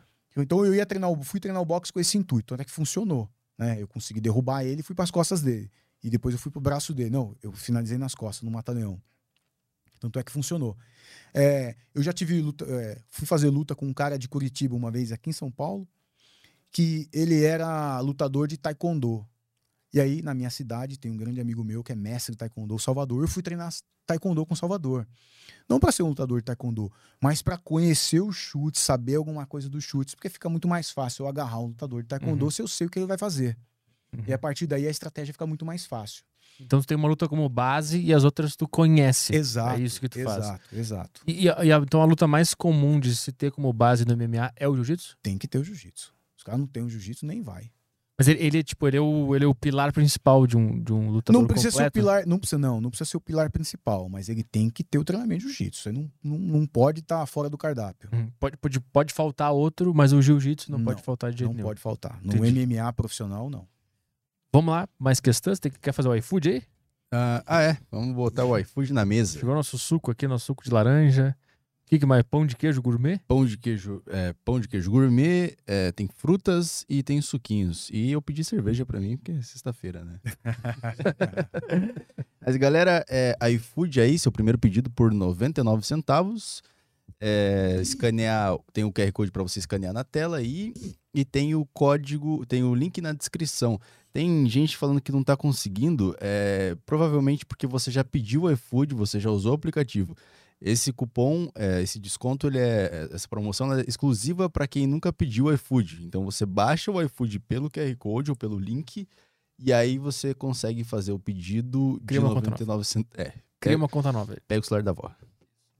Pega alguém da família que nunca usou um- o smartphone pra baixar iFood, baixa, cria uma conta e usa o 99 centavos. Aquele, aquele iPhone do shopping, sabe? Que tem na- Isso. na, loja da Na Apple. Magazine Luiza ali, É. que fica exposta. Esse assim. mesmo. Vai ali, baixa o iFood, pede o negócio, depois desinstala. É isso que você tá falando pra fazer. Sim, sim. Pede. tem, tem uma opção que é programar no iFood, aí você programa para entregar na sua casa. Aí você vai lá É no. Magazine Luiza, ponto frio também Ponto tem. Frio, várias lojas aí que estão perdendo de fazer a parceria aqui, esse collab aqui. É duas, duas verdade. empresas É grandes. verdade. Mas você vai lá, programa para duas horas depois, sai do shopping, pega o Uber, vai para casa. E vai chegar lá por vai 99 chegar lá. centavos. É. Falei, do, falei do concorrente. Ah, é verdade. É que tu não pode ir pra casa de iFood, né? É, não dá pra, é, Aí a culpa não é do concorrente. pegar uma, uma carona com. Posso ir na caixa aqui no, no- atrás aqui? Posso ir junto com a pizza? Então, vale só pro teu seu primeiro pedido, tá? 99 centavos. Vai lá, É, vamos. Beleza, vou colocar na mesa aqui. Pe... Ó, suas perguntas. Eu vou mandar uma aqui e arrumo aí a. Tá, a- eu avisar pra galera do YouTube, faça suas perguntas agora que a gente vai começar a ler. Enquanto isso, a gente faz o do Telegram primeiro, né? Isso é. Telegram primeiro, a gente vai. Eu vou começar aqui pelo Telegram. Tem o Arthur Torres, ele mandou. No UFC, os lutadores têm que saber lutar em pé e no chão, mas muitos são especialistas especificamente em um dos dois e sabem o básico do outro. Ah, quem tem mais vantagem, na sua opinião, considerando os diferentes estilos? Olha, hoje em dia, antigamente eu ia te falar que o cara que não soubesse, não, não tinha especialidade no jiu-jitsu, ele levava mais vantagem. Hoje em dia não dá pra falar mais isso. É, nós pegamos aí grandes lutadores de MMA, a gente tem o John Jones como exemplo, que o jiu-jitsu não é o carro-chefe dele, ele, é- ele treina jiu-jitsu, ele tem uma faixa baixa no jiu-jitsu, não me engano é azul ou roxo, alguma coisa assim, e ele é campeão do mundo. Então, mas ele tem que ter o jiu-jitsu, isso é fato, isso é fato, não dá para não ter. Mas é, hoje em dia não tem como a gente dizer qual a luta é mais o carro-chefe. Hoje em dia isso já não, não, não importa mais, mas que ele tem que ter o jiu-jitsu, ele tem, não pode entrar sem. Qual é a base do John Jones? O John Jones, eu não sei se é um Muay Thai. Pra falar a verdade, não sei se. Eu acho que é um Muay Thai, eu não tenho certeza. Ele dá o, o chutão, né? Na, Sim, na não, orelha. ele é muito bom de cotovelada também. É um, um lutador habilido, habilidosíssimo e talento nato, né? Aprende muito rápido. O jiu-jitsu ele aprende muito rápido. Você vê que ele não é um finalizador, mas é difícil levar ele pro chão. Ele consegue se virar em situações difíceis de chão. Tem que ter o jiu-jitsu para isso, senão não tem jeito. Vamos lá, questões? Bora, é, tem aqui a do JP Silva, que é áudio. Áudio. Vamos lá. Vamos lá. Tenho certeza. Opa, estão ouvindo aqui? Deixa eu só achar onde que eu deixei o áudio aberto aqui. Aí, aqui. Beleza. Áudio do JP Silva. Boa tarde, pessoal. Eu tenho duas perguntas para o Nilson. Como você vê o cenário competitivo do jiu-jitsu atualmente e que conselho você daria para um faixa branco de jiu-jitsu? Valeu, o programa tá maravilhex. Boa, boa pergunta. O, o cenário do jiu-jitsu esportivo hoje tá fantástico. Foi, foi como eu falei no começo aqui. Essa parte esportiva do jiu-jitsu desenvolveu de uma maneira fantástica. Não tenho o que falar. O jiu-jitsu evoluiu muito, muito. O que falta é dar atenção à defesa pessoal. O que falta são os professores que estão esquecendo esse lado. Né? Agora, se a gente pensar só na parte esportiva, não falta nada. Está evoluindo de uma maneira absurda. Isso vai continuar evoluindo assim e vai só melhorar. Falta só uma condição especial, na minha opinião, da defesa pessoal. Porque, na minha opinião, não tem nada mais importante do que você saber se defender. Qualquer coisa que venha depois disso é secundária. E faixa branca, que eu posso falar é o seguinte: é, é muito bom ter força, é muito bom saber é, ter força e usar a força. O Rickson Grace uma vez falou para mim assim: ó, sabe o que é ruim do cara que é muito forte? Eu falei: qual? Ele falou que ele usa a força. Quando você tá começando a treinar, você não sabe direito a técnica e você fica fazendo força, você dificilmente vai ser um cara técnico no futuro. Então o conselho que eu dou é: se livre da força, use a técnica, mesmo se você tiver que perder, mesmo se você tiver que tomar um amasso no treino, não liga para isso. Se preocupa na técnica. Ah, O cara passou tua guarda, em vez de você pegar aqueles 150 quilos que você faz no supino e arremessar teu amigo longe, não tenta fazer isso. Tenta repor a guarda, vira de costas, tenta defender as costas, tenta dar uma cambalhota, cair botando na guarda. Pô, mas se eu fizer isso, ele vai me finalizar. Ok, ele vai te finalizar uma, duas. Daqui a pouco fica mais difícil ele te pegar. Daqui a pouco você tá repondo a guarda. E daqui a pouco você se torna um cara técnico. Se tornando um cara técnico e colocando a força de volta, agora você fica um cara perigoso. Agora, essa força burra não vai levar em lugar nenhum. Como é que se controla o, o, o ego no sentido de tu ser, de tu perder, e ir perdendo, e ir perdendo? Falou tudo. Tem que controlar o ego. Tem que, você tem que entender, você tem que entender que você está num processo de aprendizagem e que perder faz parte desse processo. Ninguém aprende, ninguém se torna técnico só ganhando. Impossível. Impossível. O cara que só ganha, faixa branca, que não quer perder e só ganha, ele tá ganhando na força. E a força, não- só a força por si só, não vai levar ele muito longe. Daqui a pouco seus amigos estão apanhando de você, começam a se tornar técnicos e começam a ganhar de você. Vou dar um exemplo. É, com certeza, é, muitos que estão no- nos ouvindo aí e treinam jiu-jitsu vão identificar o que eu, tô, que eu tô falando. Começou a treinar um grupo de amigos alguns mais fortes. Sempre nesse grupo tem um pequenininho magrelinho. Esse pequenininho magrelinho vai apanhar de todo mundo. Vai dar um ano, dois, três anos. Esse cara é o cara que tá batendo em todo mundo. Esse cara é o cara que todo mundo foge dele. Ele é o pequenininho que bate em todo mundo. Eu tô certo, eu sei que eu tô certo. Não vou nem perguntar se eu tô certo, porque eu sei que eu tô certo. Por quê? Esse cara não tem força ele só apanha. Ele, eh, com o tempo, ele é obrigado a usar a técnica. A hora que ele aprende a técnica, vai embora, cara, vai embora. Porque você tá passando a minha guarda. Se eu tenho força para te jogar longe no braço, ótimo. E se eu não tenho? Eu tenho, que, eu tenho que ser técnico. Eu tenho que saber como eu vou sair os quadris. Eu tenho que saber como me posiciono para conseguir usar a força de alavanca. E para que você chegar nesse ponto, você tem que entender que você precisa perder. A partir do momento que você entende que você precisa perder, fica mais fácil livrar do ego. Existe muita gente que desiste porque tá perdendo e tá se sentindo fraco, inseguro. Muita, muita, muita gente. Antigamente na minha academia isso acontecia muito. Hoje em dia não. Hoje em dia, quando eu percebo que o faixa branca, quando, quando chega. Porque eu, eu- vou, vou dar um exemplo. Você começa a treinar hoje comigo. Eu não vou deixar você lutar. Só vou soltar você para lutar quando eu perceber que você sabe o que você tá fazendo. Pelo menos um pouco. Pelo menos um pouco. Porque você. Tua primeira aula é hoje. Se eu te soltar para lutar, você vai ser saco de pancada, pô. Não dá. Isso vai te desestimular. Você não vai saber o que não sabe nada.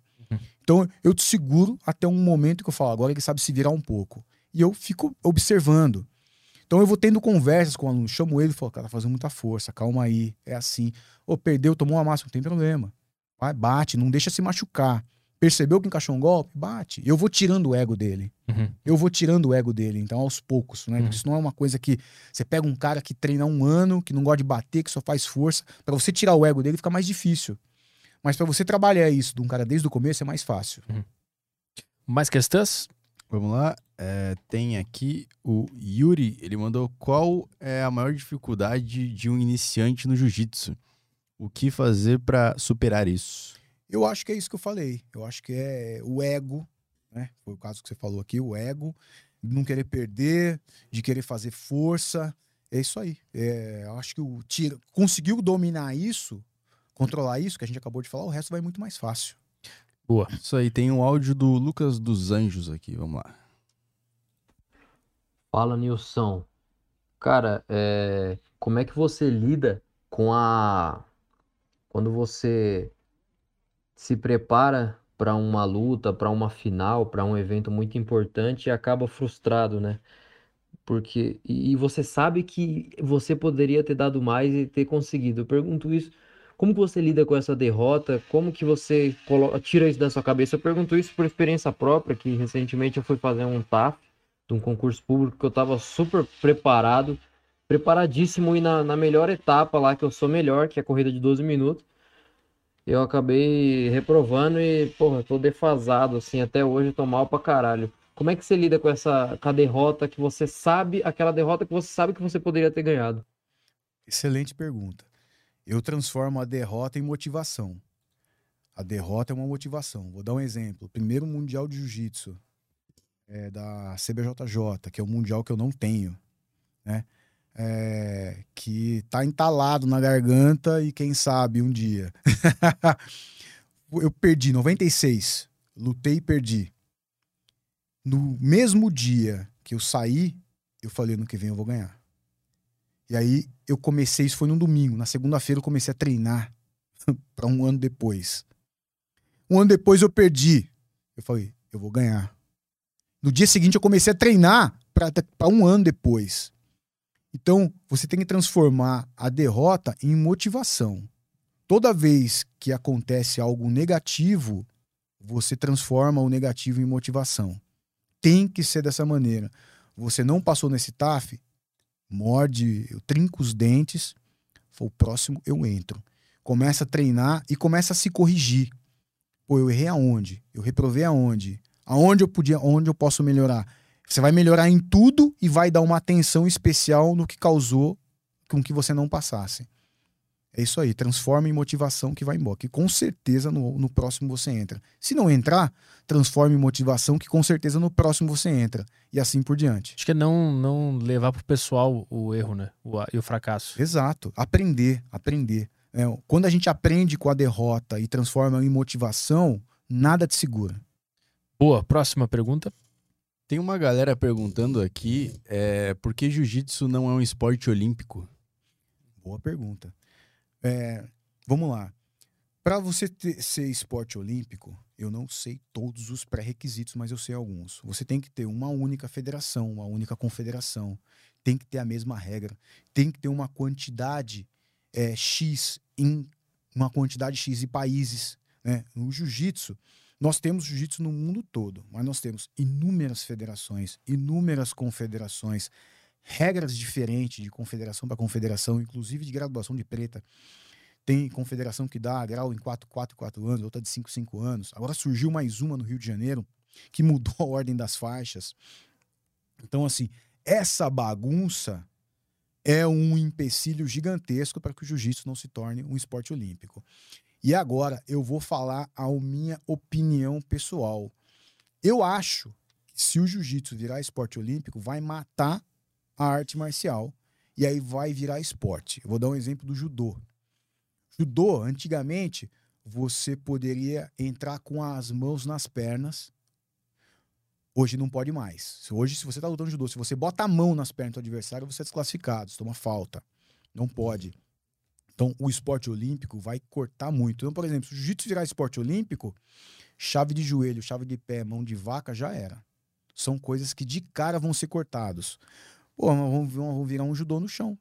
O que vai acontecer é que o jiu-jitsu vai começar em pé e vai ser igual o judô deixando rolar. Se deixar rolar o judô no chão, vai virar um jiu-jitsu. Então, assim, vai ser bom? Vai. É bom, é, mas a gente tem, tem que tomar cuidado com, com os, os o, o, as pessoas que comandam a, arte marcial, que comandam a luta. Tem que tomar cuidado para que, se um dia isso aconteça, não deixar tirar suas regras, porque a beleza da nossa arte marcial é não ter regra. A, a, a, maravilha nossa é não ter regra. Na minha academia, por exemplo, um grande erro que eu vejo que muitas academias fazem é ensinar o que você pode usar no campeonato. Vou dar um exemplo. Você começa a treinar jiu-jitsu hoje. Você é faixa branca. O faixa branca não pode fazer nada no campeonato. Então você vai aprender golpes que faixa branca pode aplicar no campeonato. Golpes que o faixa branca não pode aplicar no campeonato, você não vai aprender. E assim por diante.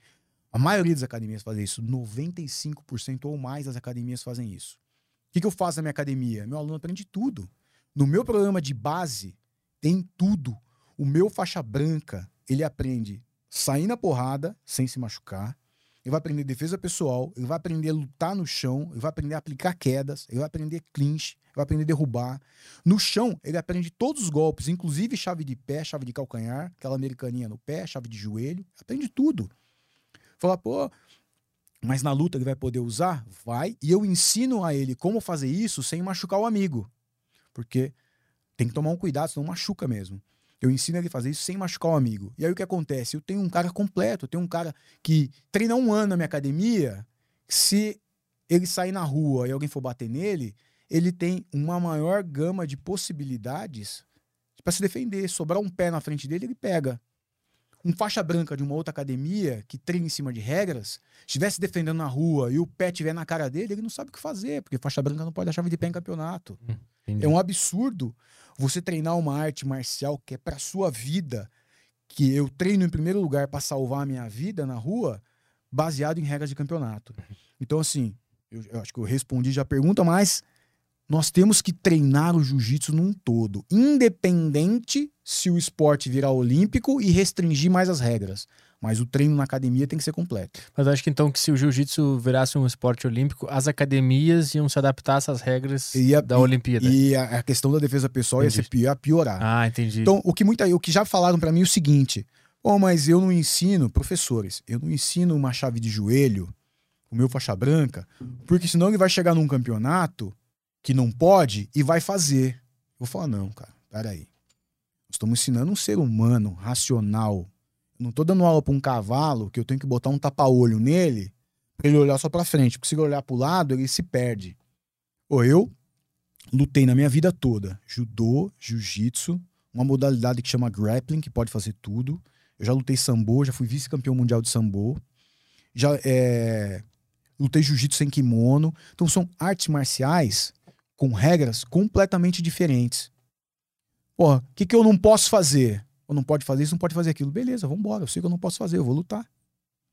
Só me falar o que eu não posso fazer, eu vou treinar para aquilo. E aí eu uhum. treino para aquilo e luto. Agora, quando eu vou para um treino normal onde eu posso tudo, eu faço tudo. Então a diferença é essa. Não tem essa de, ah, eu, se eu ensinar, o meu aluno vai fazer. Pô, você está ensinando para um homem, um ser, um, um ser inteligente que pensa.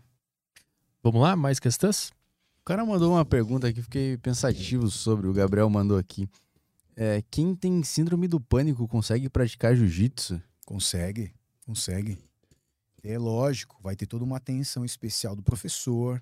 Tem que tomar cuidado, porque você pode dar um abafo no cara que tem síndrome do pânico, ele não volta mais, né? Já pegou um caso? Já, vários. Vários. A pessoa, você segura o cara no chão, assim, numa posição que a gente chama de 100 quilos, que é você fica do lado dele e bota o peito em cima e segura, o cara entra em pânico. Você ficar segurando ali, ele tem um infarto. Ele infarta. Então você tem que ir com calma. O cara vai, vai, vai com calma. O cara que entrou em pânico, você para, solta. Então o, o, o, a turma toda tem que contribuir. né? E, e o professor tem que orientar. E aí vai ajudando, o cara vai devagarzinho, ele vai mais devagar. Ele vai mais devagar? Vai, mas ele aprende. Uma coisa que é importante: todos têm condição de ficar bons. Porque assim, nós temos o cara que é péssimo, o cara que é ruim, a gente tem o cara que é mais ou menos, tem o cara que fica bom, depois nós temos o ótimo, o excelente e assim por diante. Bom, todo mundo tem condição de ficar. Mesmo quem não tem o mínimo jeito, leva um jeito, ele consegue ficar bom. Uns mais rápido, outros mais devagar. Uhum. Mas se o professor souber como levar a turma, todo mundo fica bom. Eu, eu consigo ficar bom fazendo só duas vezes na semana? Fica. Com certeza, absoluta. Não preciso tipo, treinar em casa e ver alguma coisa. Eu posso Não. fazer uma aula, esquecer e voltar na próxima, voltar sem ser aquela coisa que eu vou ficar pensando o tempo inteiro pra ficar bom. Não, você vai pensar o tempo inteiro, não tem jeito. O jiu-jitsu é uma coisa que você começa a treinar, depois você me fala. Você vai pensar o dia inteiro, não tem jeito. Você leva pra casa isso, você fica pensando, principalmente quando você leva um amasso, né? Você vai ficar pensando, não tem jeito. Mas se você praticar duas vezes por semana ininterruptamente, você fica bom. Tu tem academia em São Paulo ou só em Jundiaí? Só em Jundiaí. Puta, eu vou ter que ir pra lá fazer, fazer uma aula lá. Vamos montar uma academia aqui em São Paulo, pô. Vamos, vamos abrir uma filial aqui? Bora. Vamos fazer. Mais questões aí. Ah, eu só ia te perguntar, se a- a- a- no caso do cara que tem acima do pânico, o, o jiu-jitsu ele ajuda também a amenizar, ajudar o- Ajuda. o, cara a superar o ajuda, problema? Ajuda a amenizar e até superar. Já eu tenho vários alunos já com síndrome do pânico que hoje não tem mais. Usava bombinha pra treinar, passava mal e jogou fora depois de um tempo. Legal. Vamos lá. Tem uma pergunta aqui do Alan, ele mandou: Liboni, é, Noji é febre passageira ou vai ganhar é, ou vai ganhar um espaço maior que o jiu-jitsu de kimono? Que é noji. É, sem kimono. É, Ah, tá. é, é a mesma coisa, é o jiu-jitsu sem kimono. Então tem as competições sem kimono. Uns que chamam de submission, que é um termo errado, mas chamam, e de no-gi é um termo mais correto, porque é sem kimono em inglês, né? E eu acredito que sim. Eu acredito que a tendência é essa, é do, do treinamento sem kimono, da luta sem kimono, ganhar mais espaço. Eu não sei se ela vai passar o com, com kimono. Se passar, vai demorar, mas a tendência é melhorar. E a tendência é ter. Muitas academias, a maioria das academias, não tem o treinamento sem kimono. E é importantíssimo ter o treinamento sem kimono, porque se eu for me defender na rua de alguém, o cara não vai estar de kimono, eu não vou ter. Ou o cara vai estar com jaquetão de couro, que você fala, porra, obrigado, Jesus, né? Ele, ele vai estar sem. Eu tenho que saber.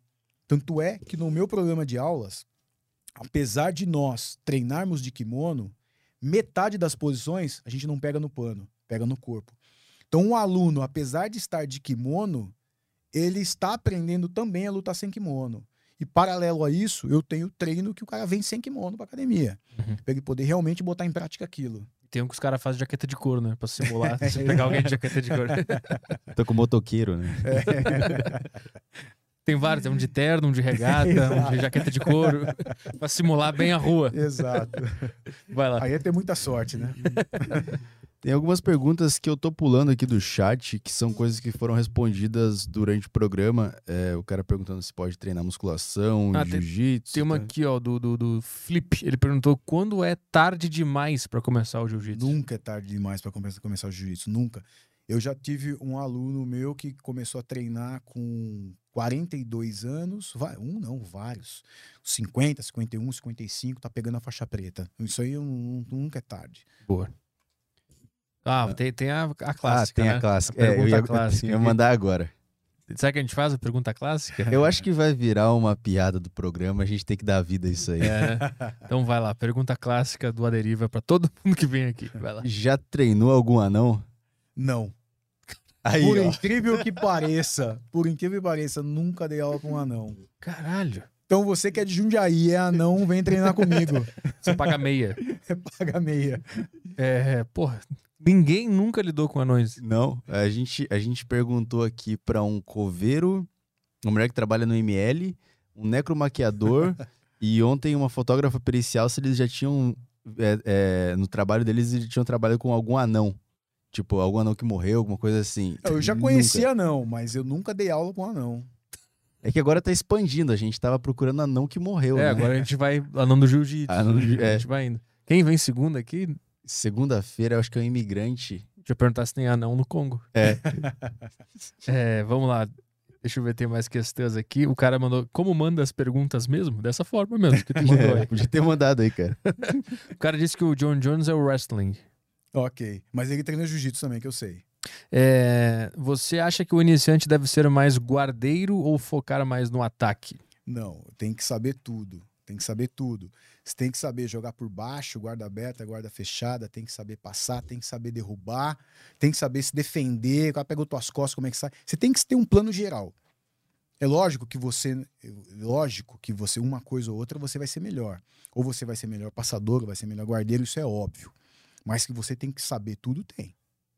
O, o Carlos Neto, ele mandou aqui, ó. Quando, eu- quando eu comecei, era vale tudo. Em Curitiba, nos anos 90, a galera sabia pouco jiu-jitsu, mas as lutas eram pura violência. Teve gente com platina no rosto é, todo, de tanto levar a cabeçada. Isso mesmo. Anos 90 o negócio era. Era, era, era. Era o bicho pegava. Era exatamente isso. Se chamava Vale Tudo, é, lutava-se sem luvas, né? E depois que o, o- MMA começou a se popularizar, depois que o Horan vendeu o UFC para os irmãos Fertitta, que o Dana White assumiu como presidente, e aí colocaram tempo, fizeram divisão de peso que não tinha, e aí começaram a chamar de Mixed Martial Arts, né? O MMA. Aí que começou esse termo MMA a aparecer. E Ah, é começou a ter mais regras. Na época do Vale Tudo era luta contra luta, né? Tu ia luta lá com o teu é, jiu-jitsu, é, tu tava com o boxeador. exato. E o jiu-jitsu sempre pre- prevalecia, Sim, essa é sim. história, né? Sim. Foda pra caralho. Queria saber, Ah. no, no jiu-jitsu competitivo, se rola alguma coisa tipo. é, como é que diz? Algum tipo de trapaça no. no- Tem alguma coisa que é comum, assim? Ah, é tipo os boxeadores que botam um negócio dentro É, da na luva. luva, é, tipo essas coisas. Tem. Tem, mas é muito difícil acontecer. Ó, a trapaça, assim, o que pode acontecer, é, muito, é difícil você trapacear. né, no- É mais fácil o árbitro meter a mão e roubar, né? Do que você, como lutador, trapacear. Mas o que pode acontecer, eu já vi acontecendo, é do sujeito bater e o adversário soltar e ele fala que não bateu. É, e aí tá numa posição que o árbitro Ah. não vê, porque o árbitro ele tem que se posicionar. Por exemplo, uma situação de finalização, ele tem que se posicionar de uma maneira que ele esteja vendo a finalização e as duas mãos de quem está sendo finalizado. Se o cara bater, ele tá vendo. E aí eu tô numa posição que o árbitro às vezes tá aqui, eu venho aqui, pam, pam, pam, bate aqui escondidinho, o cara larga e eu falo que não bateu. É, isso é difícil acontecer, mas sempre tem um outro que tenta fazer isso. Tentaram fazer contigo isso? Não, nunca, nunca. Comigo não, mas já vi acontecendo. Ah, tu já viu? Já vi, já vi. E normalmente isso dá, dá, dá merda, né? Porque o outro fala que bateu, aí que esse cara quer brigar, né? Aí a briga começa de verdade, assim, É. sem regras, sem árbitro. O, o cara perguntou aqui, é, o e doping rola muito? Olha, não tem doping no jiu-jitsu, não tem doping. No- na IBJJF, campeonato de faixa preta, eles estão fazendo, mas é por sorteio. Então eles sorteiam lá e aí pega alguém que por sorteio e faz, né? É, eu, não sei se, eu não sei se agora eles estão fazendo em quem fica campeão, não, sei, não sei te dizer isso, mas nunca teve, nunca teve. Eu tenho que fazer a, outra questão clássica para sempre, sempre que alguém que luta alguma coisa vem aqui, que a gente pergunta casos na rua. Alguns, algum evento que tu se defendeu, alguma coisa que aconteceu e tu usou o jiu-jitsu e se livrou, defendeu alguém. Já teve algum caso? Comigo? É. Nossa, muito. Bastante? Bastante. Mas assim, eu vou, vou, vou relembrar aqui. Eu era moleque, coisa antiga. Nada de adulto, sabe? Coisa de moleque. Já, já briguei muito na rua. Nossa.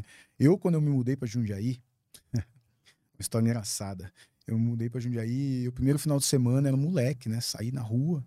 E aí os moleques estavam jogando, um- com cada um com um taco na mão de um lado, jogando um jogo que eu nunca tinha visto na vida. E depois eu fui ficar sabendo que chamavam de bets, né? Não sei se aqui em São Paulo chama disso, né? Não conheço. É, tem gente que chama de taco, tem gente que chama de bets. Ah, lá no sul é Fica uma- taco. É, taco, Aham. é taco, bets, fica uma latinha, né? E os caras jogando, eu falei, porra, que porra é essa? Fiquei ali, né? E carioca, pô, mas, pô, deixa eu jogar isso aí, deixa eu jogar isso aí. Aí esse cara me ensinou e eu comecei a jogar. Daí um, um moleque, é, não vou falar o nome dele, né? Porque vai ouvir isso aí, e depois ele foi meu aluno mais pra frente. Um abraço pro Carlinhos aqui. ele ficava me provocando, porque eu era, porra, eu era sotaque de carioca, né? E ele maior, mais forte, e, e ele não tava conseguindo ganhar de mim no jogo, não me lembro exatamente, que ele veio bater em mim. E ele agarrou, ele veio discutir comigo, e eu dei um mole, ele agarrou minha cabeça numa, numa gravata. Quando ele foi me derrubar, tinha uma posição clássica de jiu-jitsu, defesa pessoal, que quando você vê que você vai cair, eu, eu me antecipei, eu que derrubei, caí montado nele, Eu soltei a minha cabeça assim, ó. E quando eu fui bater nele, porra, minha mãe me arrancou de cima dele pelos cabelos, cara. Como é que eu ela tinha, brotou? Eu tinha cabelo ainda na época, eu tinha um cabelo tigelinha. Minha mãe agarrou nos meus cabelos e me arrancou de cima dele pelos cabelos. Quando ela me tirou, ela falou: Eu sabia que você ia brigar. Ela, Ela foi procurar já na rua. ela foi falando: Esse moleque deve estar aprontando. Ela me arrancou de cima dele pelos cabelos. E aí, quando eu comecei a dar aula e eu montei minha academia, esse cara veio treinar comigo. Ele lembrou, puta, aquela inversão É, que tu me pô, deu. cara, aquilo ficou na minha cabeça, eu preciso aprender a não apanhar mais. Ele foi treinar comigo e treinou na época, acho que quatro anos comigo. Mas depois de adulto, tu não teve que usar pra defesa pessoal da família, alguma coisa, Não. algum caso? Nunca. Não, nunca. Ah, o pessoal deve olhar e pensar, esse cara luta jiu-jitsu, né? Não, não é, não é. Eu vou falar pra você que a maneira com que você se porta já é uma defesa pessoal. Ah. Porque quando moleque, se o cara te xinga, você xinga de volta. O cara levanta a mão sem enfiar porrada nele. Hoje em dia não. Hoje o cara me xinga, eu peço desculpas.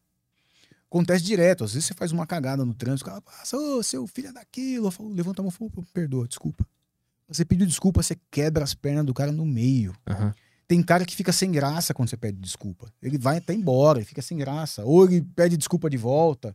Então, assim, é, eu, eu nunca, hoje, eu me entro numa situação que dificilmente você vai brigar. né? Então, assim, acontece alguma coisa. O cara olha pra minha cara, careca, com orelha toda arrebentada, cheio de tatuagem, ele dificilmente ele fala alguma coisa.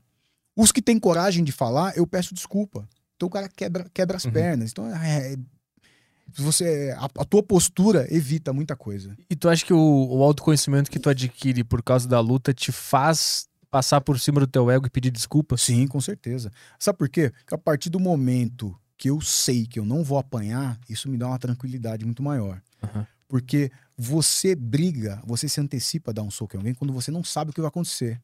Eu não sei o que vai acontecer, eu não sei quem você é, eu não sei o que vai acontecer, você vai me machucar. Então, essa, essa, esse negócio de não saber o que vai acontecer me deixa violento. Isso é um- uma defesa. Uhum. Agora, a partir do momento que eu sei que não importa quem tá ali do outro lado, porque esse cara não vai me machucar.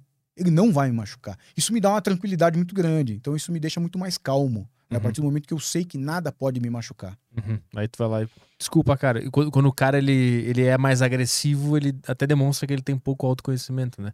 Quando ele parte pra briga e mete o dedo na cara e Ele tal. mostra que ele não sabe o que ele tá fazendo. É. Ele mostra que ele não sabe o que ele tá fazendo. Por isso que eu sempre peço desculpa pras pessoas. Exato. Eu sempre, eu sempre falo, desculpa, cara, desculpa, foi mal. Eu não quero te matar. Vai lá. É, por aqui foi. Foi? Aham. Deixa eu ver então. Deixa... eu- alguma coisa no chat? Ah, tem, tem várias questões aqui, ó. O, o Carlos Neto, lá do, do, do Vale Tudo, ele falou, em algum momento da nossa conversa, ele falou: e se o adversário tem 128 quilos e 1,92m? Pô, o adversário numa competição? É, não sei, eu não sei se você tá falando de competição aqui ou se alguma, algum conflito, assim, se o cara é muito grande, assim, muito forte, gigante. Não, não tem problema. Vamos, vamos lá. Vamos falar de uma situação de defesa pessoal. Quando a gente tá numa situação de defesa pessoal e há uma discussão e eu percebo, eu sempre ensino isso nas minhas aulas, e eu percebo que quem tá do outro lado começa a tomar uma postura agressiva, tanto na maneira de falar quanto na maneira de gesticular, eu já me posiciono numa maneira defensiva. Sem ele perceber, eu já dou um passo para trás com a minha perna mais forte, eu já começo a falar com as minhas mãos mais altas perto do meu rosto, não, não provocando, mas Pô, calma aí, cara, já bota a mão. Por que, que eu boto a mão aqui? Eu não conheço ele, não sei se contar rápido. Cara, dar um soco rápido, até eu levantar as minhas mãos, eu vou tomar um soco. Mas eu já Uhum. posiciono a minha mão perto do meu rosto e eu já começo a fazer uma leitura dele. Então, de- dependendo de como ele tá gesticulando, eu sei se ele quer me dar um chute. Dá pra antecipar isso. Se ele vai tentar me dar um pombo sem asa, se ele vai me tentar fazer alguma coisa lá, sabe? Você começa a antecipar. E aí você começa a acalmar ele. Calma, campeão, você tá muito nervoso. Vamos vamos brigar. Calma aí, calma aí, calma aí. Mas se você vier, eu já antecipei o que você vai fazer. E aí, pô, o cara é muito grande. Pô, é grandão, não sei o quê. Pô, eu vou dar um soco na cara dele? Não, pô, eu vou quebrar minha mão, eu vou, vou mirar no joelho dele, vou mirar no saco dele, vou mirar na boca do estômago dele, na garganta. São pontos que a hora que eu bater, não importa o tamanho dele, ele vai cair, Uhum. entendeu? Então você é uma questão de se antecipar e saber o que fazer. Boa, vamos ver se tem mais alguma coisa aqui. O cara mandou uma interessante aqui, o Neto Duarte. É possível um cadeirante aprender jiu-jitsu? É, é possível. Jiu-jitsu é uma luta é, maravilhosa, né? É, é uma luta onde que você, por exemplo, num, num- pelo amor de Deus, não tô falando mal, mas Você pega um cara bem gordo e ele vai treinar uma arte marcial que é soco e chutes. Ele vai treinar bem? Vai. Ele vai se destacar e fazer bonito? Não vai. Porque o biotipo dele não é para aquilo. É a mesma coisa que eu pegar uma pessoa, um cara que tá muito acima do peso e querer transformar num ginasta. Não, primeiro ele vai ter que ficar magrinho, vai ter que, ele tem que mudar a, a forma dele para ele se encaixar dentro daquilo. O jiu-jitsu não. O jiu-jitsu não tem isso, ele se molda a qualquer pessoa. Eu já dei aula para cadeirante, eu já dei aula para cadeirante, já tive aluno cadeirante. É lógico que a gente vai criar toda uma adaptação, muitas coisas ele não vai conseguir fazer, mas ele consegue treinar sim. Boa. Então, se tu achar mais uma questão, tu, tu vê aí, porque tu também Tem. é instrutor de tiro, a gente não falou sobre isso. Sim. Que- em que momento isso entrou na tua vida e isso conversa de alguma forma com o jiu-jitsu? Não, não conversa. Isso é uma história é, bem à parte, né? Isso foi uma coisa que eu, para falar a verdade, eu não gostava de armas. Nunca, até então, tinha gostado de armas. É, nunca tinha pego numa arma. Alguns amigos que eram polícia, que treinavam comigo, já quiseram me mostrar e eu não, não gosto de arma. Sabe? Tem a defesa pessoal de arma ali que eu não dava muita atenção. Mas em 2011 aconteceu um fato comigo que fez mudar a minha vida. Eu tomei dois tiros. Cara, É, e assim, não foi. Eu não fiz nada. que situação foi? Vamos lá, eu tenho um, um grande amigo que ele trabalha com sindicato, ele é sindicalista. E paralelo a isso, ele tem os negócios dele. Teve uma época que ele virou pra mim e falou assim: pô, eu vou numa cidade vizinha, é, em, foi em Atibaia, se não me engano. E ele falou: cara, eu vou ter uma reunião do sindicato lá, depois eu vou olhar um terreno que eu quero comprar e eu tô pensando em fazer uma academia. Depois eu vou almoçar. Você não vai fazer nada a manhã toda. Vamos comigo? Você me ajuda a olhar o terreno, dá uns palpites. Eu falei, vamos embora, fazer nada. Montei no carro dele e fui.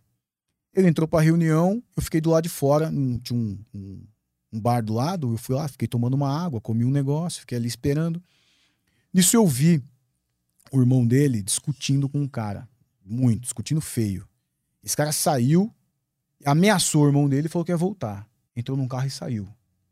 Na sequência, acabou a reunião, o pessoal começou a sair, eu cheguei nele e falei, viu, aconteceu isso, isso, isso. O cara falou que ia voltar, cara.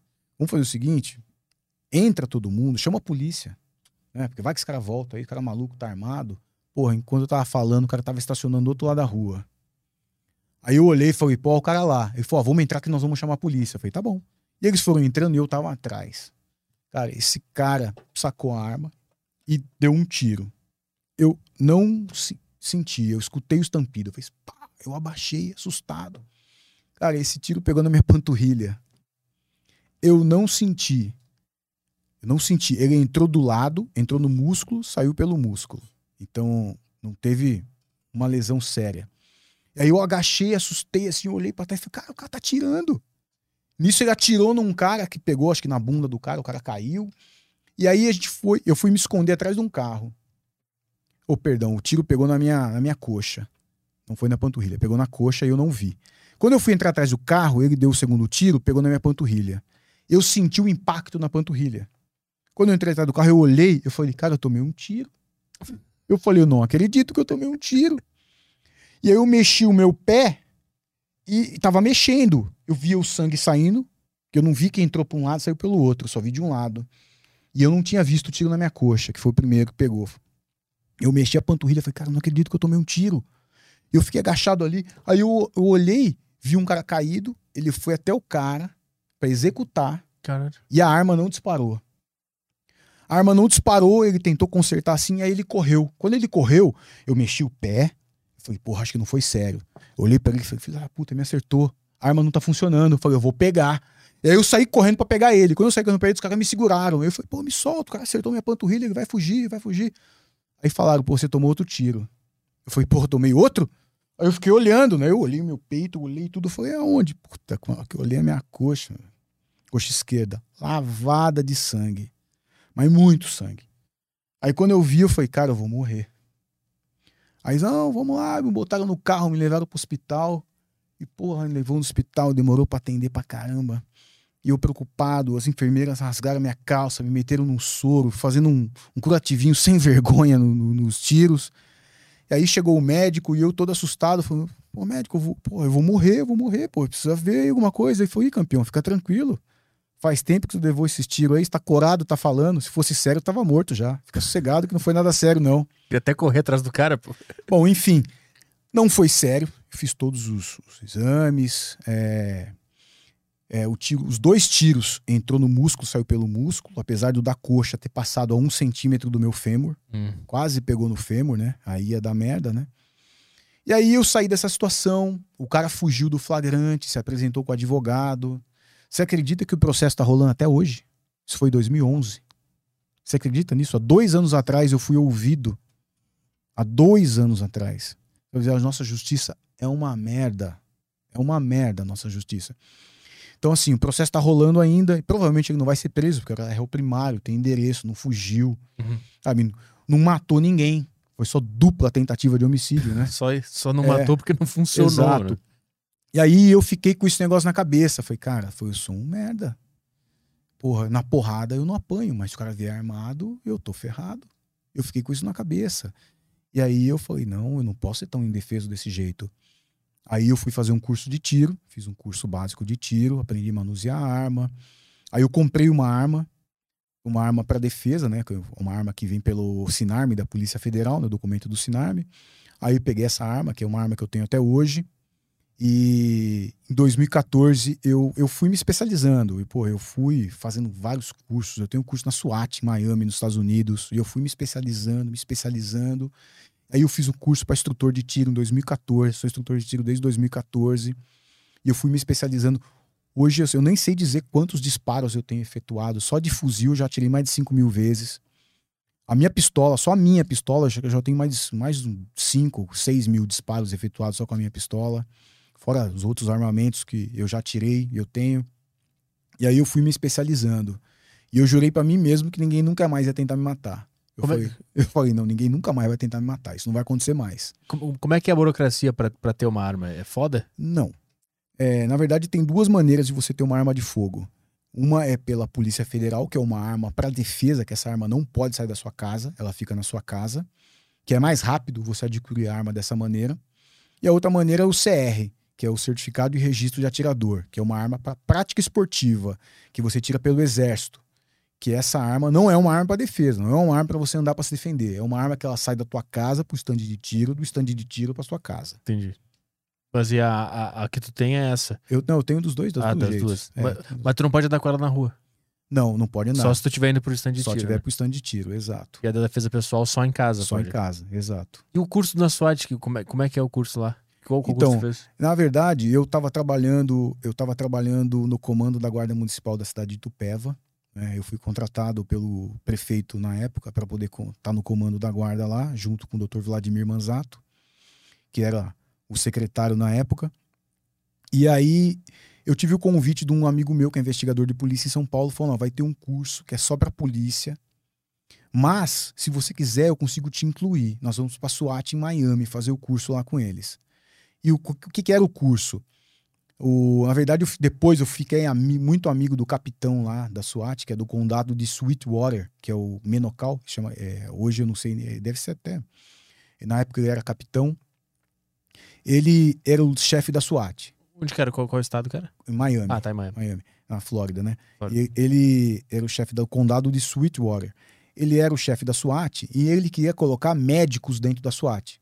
Então, assim, lá no- nos Estados Unidos, você pode ter a sua profissão e você pode ser policial, diferente do Brasil, que se você é policial aqui, você não pode ter uma profissão, né? Uhum. Lá, desde que não atrapalhe com a função de policial, o cara pode ser até médico. Então, ele queria ter médicos que eram policiais dentro da SWAT, porque ele falou, pô, se acontecer alguma coisa com o meu policial, eu tenho um policial médico no que pode dar uma primeira resposta para ele. Só que para você entrar na SWAT, tem que fazer um curso. Não é qualquer um que entra na SWAT. Então você faz, você é policial, é que nem o BOP, você se inscreve pro curso, faz o curso e você é aprovado ou não. Lá é a mesma coisa. Então nós fomos participar desse curso. Então quando chegamos tinha vários médicos policiais para fazer o curso e nós fizemos esse curso. Então, pô, tinha condicionamento físico, a gente corria com todo o equipamento da SWAT, que tem, na época pesava 25 quilos. Depois que você corria com o equipamento da SWAT, você ia treinar o tiro. Pô, uma vez eu fui. ó, teve um dia que a gente foi atirar de fuzil, o cara botou um balde. Um balde. Cheio de munição até, o- até a boca, assim, falou: Isso aqui é seu. eu saí com um calo no dedo de tanto ficar municiando o carregador.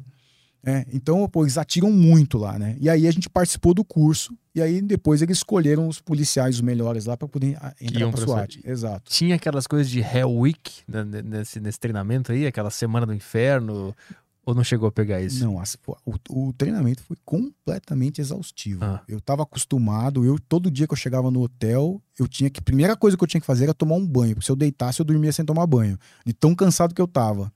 Era muito exaustivo. O que, que tinha? Tinha também exercício, barra, Tinha. agachamento? Tudo, tinha tudo. A gente fazia barra, a gente fazia polichinelo, a gente corria. O físico era muito puxado. E, e eles sempre faziam um físico puxado. Eles te cansavam quando você tava todo tremendo, não aguentava mais. Aí eles te levavam pra atirar. Então, assim, quando a gente ia atirar, a gente já tava morto já. Então faziam você atirar só com a mão esquerda, só com a mão direita, andando, em deslocamento. E depois, acabava a sessão de tiros, a gente fazia treinamento de incursão. Então tem uma casa lá, onde o cara fica por cima te orientando, então você treina como fazer incursão, como entrar, como pegar alguém que tá lá dentro, como invadir, como subir escada, e fazia isso exaustivamente, exaustivamente. Quanto tempo durou esse, esse curso? Uma semana. E além do, de, de colocar o cara no, no limite físico, eles também faziam alguma coisa no psicológico?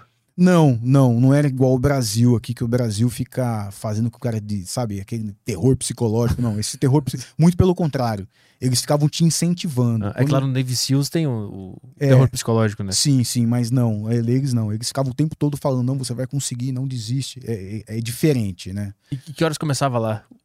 Ah, começava às 6 horas da manhã. Seis da manhã, físico, físico, físico até ficar É, não, detonado. é das, era das 6 às 6. Fazia das 6 da manhã às 6 da tarde. Comia, dava almoço? Davam, davam, davam das refeições, não davam. Ah, Não tá. passava fome, nada. É, imagina, vai. Se, se eles fossem te colocar sempre no limite, eles podiam falar também: não vai ter nada pra comer aqui, tu vai Exato. atirar sem comer, porque lá na hora tu não vai ter tempo pra Exato, comer, né? Exato. Não, não, isso aí não chegavam a fazer. É, porque era a primeira fase, né? É, Depois eu não sei o que os caras passaram, depois que, os que passaram, né? Sim. Então foi uma semaninha lá na, na SWAT. exato. E aí eu, eu fui me especializando. Me especializei em todas as áreas.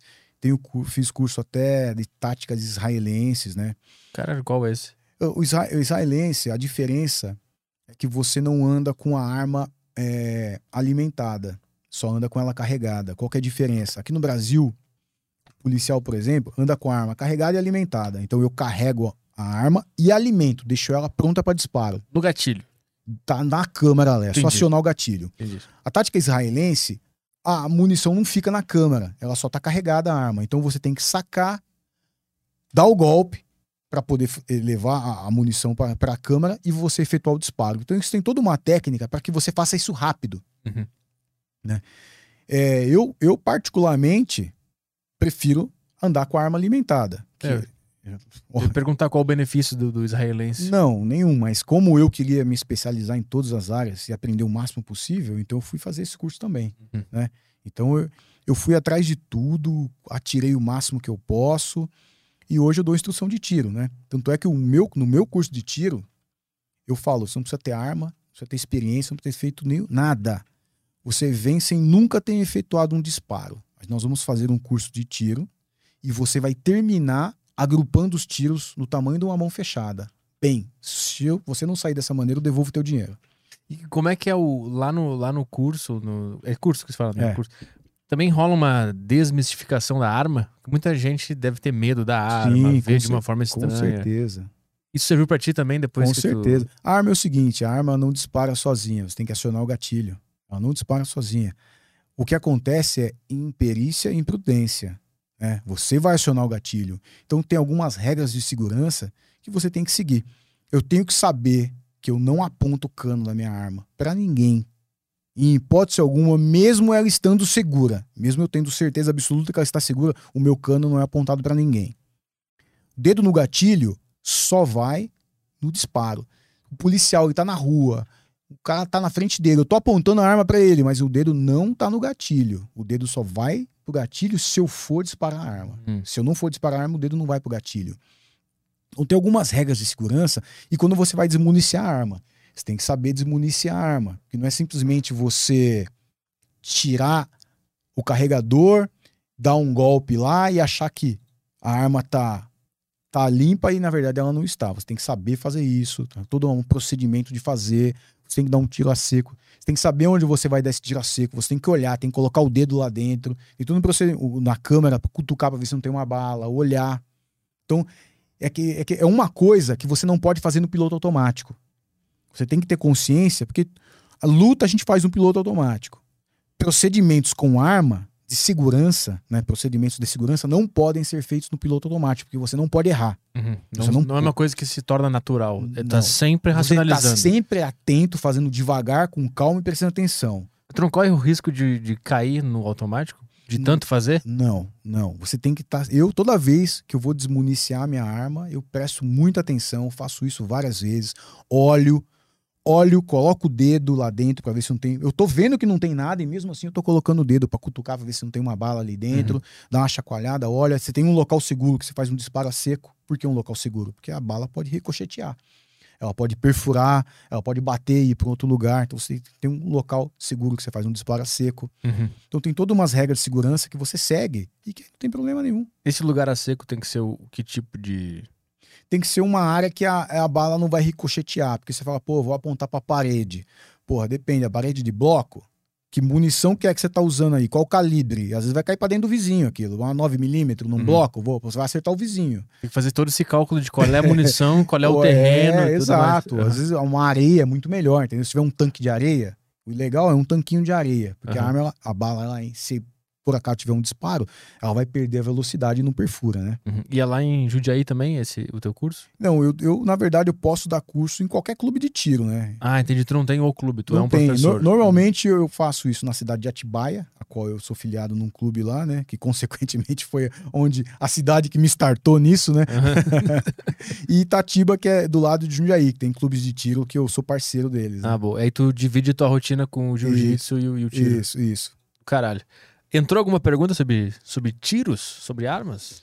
Não, os caras estão no jiu-jitsu ainda. Ah, no jiu-jitsu ainda? Vambora. O jiu-jitsu é- O que, tem- que, que tem do jiu-jitsu aí pra gente perguntar? Ah, tem um cara enchendo o saco aqui. É, pergunta pra ele se apenas os campeonatos servem para verificar a meritocracia na questão dos avanços nas faixas. Não, não. Na verdade, campeonato. Pô, campeonato é pra você ver quem é o melhor ali, cara. Não tem jeito. No dia, né? Que eu vou repetir, é o melhor no dia. Porque o fato de ganhar campeonato não, te, não, não, não diz que você é o melhor. Porque o cara que às vezes que perdeu a primeira luta, ele tem condição de ganhar o campeonato também. É que naquele dia, aquele cara foi o melhor, né? E aí, conforme você vai ganhando as competições, os anos vão passando, você tem que subir de faixa, né? Você vai ficar até quando ganhando naquela faixa, né? Tem que subir, isso é uma coisa natural, né? O cara perguntou se já... será que ele já ensinou um anão a atirar? tá de sacanagem. Não, não, nunca ensinei um anão a tirar. E, pergun- e perguntaram qual shampoo tu usa também. Com Muita gente- shampoo? É, o pessoal tá perguntando. O aqui. cara mandou aqui lustramóveis. Vamos ver. Vou catar alguma pergunta aqui, se não tiver nada, nós vamos embora. Os caras mandam. Tu tava falando de quanto tu já atirou, né? Os caras falaram que tu já atirou mais que 90% da polícia. Os caras estão É, sacaneando aqui. É, infelizmente, infelizmente, né? A polícia precisava ser mais assistida pelo Estado, né? Ah, é, porque Estado- tem essa, esse negócio que a polícia devia treinar mais o tiro e treina pouco, por causa do É. Estado, não por causa deles, né? É, é, pô, é bem diferente. Os Estados Unidos dá um suporte. O pessoal da SWAT, por exemplo, no- nos Estados Unidos treina toda semana. Toda semana. O Brasil tinha que dar um suporte. Aqui os policiais aqui no Brasil são guerreiros, cara. Você não tá entendendo. Nós temos a melhor polícia do mundo. Nós temos a melhor polícia do mundo. As polícias especializadas nossa, o BOP, o GER da Polícia Civil, são as melhores polícias do mundo. Então, assim, é, porque os caras aprendem, porra, vão aprendendo na marra, na guerra, errando, vendo o parceiro morrer, se corrigindo. Porra, não tem policial mais guerreiro do que no nosso país aqui. Com a estrutura baixa. Pô, com estrutura, não tem estrutura. Não tem estrutura. Os caras são os verdadeiros guerreiros. E aí, Telegram, nada, YouTube, Ah, nada? Telegram, aqui não entrou nada. Então nós vamos embora. YouTube tá de boa também. É isso aí. Fechou? Valeu. Obrigado por vir aí no valeu. Ó, obrigado. Todas a- a- as redes aqui do Nilson estão na, na descrição aqui, tá o arroba dele. Sim. Dá pra ir lá no teu Instagram, tem tudo. Tem. Teu, onde é que é a tua escola, Tem o negócio tudo. de tiro, Sim, tudo lá. sim. Então, Li- é, Nilson Liboni no. Arroba Nilson Liboni, só isso, né? Não tem nada Exato. ali. Arroba Nilson Liboni, você entra no Instagram dele e começa a seguir o nosso grande professor de jiu-jitsu aqui, tá bem? Valeu, obrigado e. É bom fim de semana, né? É, bom fim de Bom semana. fim de semana. Nossa senhora. Segunda-feira nós estamos de volta aí. Aquela encostada na cadeira depois do programa, né? Caralho. Aquela encostada de funcionário público. Deixa eu, só aquela trabalhar mais, deixa eu só trabalhar mais um pouquinho aqui. Petri. Só mais um pouquinho. Por quê? Galera, tem um cupom aqui. é, tem o cupom, não, o emblema. é, eu vou colocar na tela pra vocês aí. Ah, vai aparecer aqui. Só espera um pouquinho. Aí, o emblema de hoje, pra vocês resgatarem no site. O código tá aparecendo aí embaixo. O link tá fixado no chat pra vocês resgatarem. O, o código aqui é Juiziteiro. E aí você vai ter esse, esse emblema foda aí no seu perfil. É isso aí, vai ficar 24 horas lá. Tem até amanhã às duas e meia da tarde pra resgatar. E quem é quem tá lá no- no- na plataforma do Flow, vai lá e resgata, porque o Aderiva tá dando um banho nos, Tá nos- dando um nos banho. emblemas, né? Vênus, Flow. Flow, ah, A nossa. gente tá ganhando. Não, mas os Não, a nossos tá emblemas estão bem, né? Tão bem, tão bem. Eu falei com o Veiga, porra, tá, tá indo bem pra caralho. Então, se você tá lá no flowpodcast.com.br, resgata lá, mesmo que não for usar, resgata, só por nos ajudar. Aham, É isso aí? É isso aí. Então tá. Segunda-feira estamos de volta com o refugiado do Congo. Deixa eu só ver o nome dele aqui. Prosper Dinganga. É, é Congo, né? Congo, isso. É, ele fugiu do Congo, guerra civil, cacete, e veio pro Brasil. Ah, Muita tô ligado. história. Ah, legal. Muita história legal. segunda-feira. Aham. Valeu, pessoal. Até lá. Tchau, tchau.